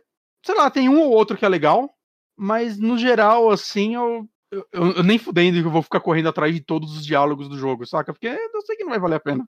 Né? E a mesma coisa vale para as missões. Tem alguns diálogos que são muito, muito legais. Assim, o cara da Central tem um momento que ele começa a ficar, tipo, bem bêbado e falar do, do trabalho dele, né? De, de, desse lance de, tipo, saber que talvez vocês façam coisas muito erradas, mas vocês só são pagos para fazer entrega e saber que, tipo, a vida dessas de pessoas que trabalham com isso está sempre em risco, uhum. saca? Que, que são legais. Esses diálogos funcionam porque são diálogos que funcionam nesse mundo. Eu acho que é porque são diálogos eu que não querem que o Cyberpunk ele precisa dessa crítica também, né? Tipo, de como corporação, como que a vida de a vida corporativa afeta, né, a, a vida uhum. das pessoas. É, é importante. Sim. Mas eu acho que o problema maior desse jogo, cara, é como isso é. Como eu falei, você basicamente dirige e pega caixas. É isso, saca? Ele é uma mistura de. É, ele é quase um walking simulator, só que ele é um walking and driving simulator, quase. Uhum. Com, com coletáveis no meio, um coleta-tom, sei lá. Mas o lance dele é que ele tem um, um pacing, um. Cara, como falei em português, um, um tempo, um. Caralho, Johnny. Uma cadência. Uma cadência meio bosta, literalmente bosta. Que é tipo, às vezes você tá nesse diálogo mal Literalmente legal, bosta aí... é que. Se você falar literalmente bosta, é, o jogo te entregou um pedaço de cocô e você segurou ele. Então talvez não seja tão literal assim. Tá bom, João. Tá bom. é, que é o seguinte, cara, você tá tendo esse diálogo, o cara te manda num lugar X. Eventualmente acaba o diálogo. E ele tá te mandando para duas celas de distância. E por algum motivo a música não toca sempre, então é só você dirigindo por, sei lá, cinco minutos sem ter diálogo, sem ter música, só ouvindo carros e, sei lá, chuva. E tipo, mano, por que, por que você tá me mandando pra tão longe se você não tem nada pra me falar? E vários momentos é tipo, acabei de entregar aí, ah tá, espere que eu já vou te passar outro negócio. E é tipo, eu entro no carro e eu, ok, eu vou ficar parado esperando você me passar outro negócio, porque nada tá acontecendo. E, e eu posso estar dirigindo e você me mandar ir pro lugar que eu acabei de voltar e eu me fuder, então eu vou ficar aqui parado. E acaba a gasolina, então você tem que abastecer o carro. E você quer dinheiro, porque o dinheiro acaba. Eu não sei o que acontece se acabar seu dinheiro e você quebrar o carro, inclusive. E eu não tiver dinheiro pra, pra arrumar ele. Saca? E eu quero dinheiro também para comprar todos os itens do meu, meu apartamento, que você pode comprar item para o apartamento, e isso te dá achievement. E eu quero também comprar as peças do meu carro, porque o carro é muito lento, mas tem peça que melhora ele. Mas é caro. E você ganha pouco dinheiro. E tem várias missões que você nem ganha dinheiro. E, e, você pode vender os itens que você acha. E, sei lá, eu achei uma fita de console retrô. É uma fita cassete. Eu, por acidente, achei uma pessoa que coleciona e ela comprou e me deu uma grana. Eu não sei achar ela de novo. Eu nunca mais achei fitas. Saca? Eu não sei se isso é uma parada constante do jogo ou só dei muita sorte. Mas, saca? Tem muita coisinha assim que, tipo. Parece que eles criaram. É assim, é um mundo criado com muito carinho. Eu sinto que eles Eles realmente criaram as regras desse mundo, eles criaram uhum. os personagens, eles criaram os ambientes, eles criaram, saca, o Void, toda a mítica dele, olha, as gangues, a, o serviço, a polícia, qual é, a cyber, sei lá o que lá. Eles criaram tudo e faltou um game designer, eu sinto, para criar um jogo realmente interessante no meio disso tudo. É, é o sentimento que eu tô tendo o tempo todo enquanto eu jogo esse jogo. Saca? Ele é um jogo. Saca? Ele é meio longo, assim, que é umas 9 horas. Cara. Mas eu sim. Eu, eu, eu, eu vou tá falar fazendo... uma coisa que vai, vai soar muito jocoso e muito. Uh, muito snob da minha parte, mas parece aquela coisa que um cara cria todo um universo foda que tem um monte de regra e um monte de. O cara criou uma coisa incrível na cabeça dele e ele montou um jogo de RPG Maker com isso. E você se uhum. pergunta onde que isso tudo está sendo usado? Talvez não esteja e, é sendo usado. E é foda que assim, eu acho que entendo porque esse jogo saiu assim, porque assim, o estúdio, pelo que eu vi que fez ele, é um estúdio alemão, chama Ion Lands. Ele foi criado em 2015. Esse jogo foi anunciado em 2018 para sair em 2019, foi adiado e saiu esse ano, agora em 2020. Uhum. Assim, para um estúdio independente, cara, é difícil você ficar cinco anos sem lançar nada. Então, saca, é, eu entendo que talvez eles tenham ficado muito tempo fazendo. Cara, esse visual, saca, ele é muito bem feito. Os ambientes, é, criando isso, né? Descrevendo, criando, é, planejando isso e modelando isso, e que no final é tipo, Mano, a gente não pode gastar mais dois anos nesse projeto. Pra agora uhum. transformar isso em outra coisa. Então eles tiveram que lançar, saca? É, é, é, o total negócio que eu olho e falo, tipo, Cloudpunk 2 pode ser muito bom se o 1 vendeu bastante pro 2 existir. Ok. É... Ele, assim, eu... essa versão do PC que eu, que, que, eu tô passando aqui, ele é um jogo muito bonito e, assim, muito. no PC pelo menos, ele roda ok. Sim, sim, não, então, não, sim. Legal. Eu, eu, acho que eu ia estar aproveitando muito mais esse jogo se eu estivesse jogando no PC, porque tá, tá, tá mais bonito e tá bem fluido, né? Eu acho uhum. que o uhum. maior, tipo, no PlayStation 4 ele é bem bonito. Né? No PC tá mais, porque normal, né? É... Mas tá bem bonito já no PlayStation 4. Mas, cara, não tem o porquê a performance dele ser tão ruim, saca? Faltou um polimento ali. Né? Mas, e novamente, assim, não comprem esse jogo por 120 reais. Saca? Porque ele é um jogo que mal roda no videogame. Uhum. É triste. E, tipo, mesmo rodando, ele ainda é um jogo muito falho. Então, eu, eu acho que é um problema grave, assim, que eles tiveram na mão. Né? É, é foda, eu fico sempre triste quando eu, eu, eu, entre aspas, cago em cima de um, de um projeto assim, porque eu sinto que foi um jogo que os caras não fizeram de qualquer forma. A galera, nossa, eles botaram muito carinho nesse. E ele não tá, saca, com críticas boas, realmente. Uhum. Né? Mas ele foi feito por pessoas que realmente queriam. Saca, ele não, não é um cash grab, ele não é nada disso, ele é um jogo que falhou no principal, que é a mecânica, infelizmente, assim. Mas eu acho que se você quer jogar alguma coisa pela narrativa visual e trilha sonora, quando a, a música toca, é, numa, tipo, o preço que ele tá hoje no PC, que tá 20 e poucos reais, gente, pode pegar. Assim, o preço normal dele no PC é 36, saca? Uhum. Beleza. Eu acho que você vai tirar o que você espera dele. Em console não rola, você... Né? Não, cara, 120 reais é muito dinheiro pra, um, pra esse jogo. Uhum. Pra um jogo tão falho. Saca? De forma alguma, assim. Eu tô muito puto com esse gameplay que você pegou a pessoa não foi em primeira pessoa nunca. É, é, que o jogo fica tão bonito em primeira pessoa, Johnny. Saca? Você vê tantos detalhes nessa cidade, é tão. Nossa, é... é eu não esperava, saca, que esse jogo fosse ter esse nível de visual. Entra, assim, entra na categoria que fora... você costuma falar que o jogo não merecia, é isso? Hum, não, você falou que ele tem eu, eu acho, não, a, a categoria que eu colocaria é esse jogo merecia mais. Ok. Ah, eu tô vendo aqui no PC ele tem Ray Tracing. Isso explica esses reflexos, então. Ok. Ok. Mas, é, cara, é isso, assim, Cloudpunk. Eu não tenho mais muito o que dizer dele. É... Espero que a empresa que fez ele consiga, saca? Sobreviver aproveitar essa ideia. Um. É, não, e aproveitar essa ideia de uma forma melhor no futuro. Eu espero, saca? Uhum. Porque eu acho que esse jogo tinha um potencial muito grande é, e é um jogo que eu fico triste em não estar tá gostando tanto, porque eu acho que. Saca, visualmente eles é têm... tão bonito, né? É, não, visualmente e conceitualmente, né? Eles realmente criaram todo um universo, todo um mundo bem diferente, então. Eita, uhum. peraí. Hum. Eu tô vendo, eu abri aqui no YouTube só pra ver coisa dele no PC. Tem um modo em primeira pessoa dentro do carro agora? Acho que essa atualização não saiu no Play 4, não cheguei a ver. A galera tá dirigindo em primeira pessoa e caralho, mano. Olha o carro modeladinho dentro com GPS. Que, que parada legal, saca? Não sei se é mod. Mas, porra, que legal isso, saca? Mas.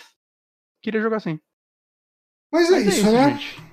Uhum, Bom, é uh, É isso então, gente. A gente vai ficar por aqui. Eu queria agradecer muito o pessoal que acompanhou a gente aqui até o final da transmissão ao vivo. Novamente, pessoal que nos apoia pelo, pelo apoia.se barra superamigos, muito obrigado. Pessoal que contribui através das, da, das subs do Twitch, muito obrigado também. E o pessoal que escuta o nosso podcast, que compartilha com os amigos, muito obrigado a todos vocês. A gente fica por aqui. Semana que vem estamos de volta com mais um saque. É isso e até. Parou!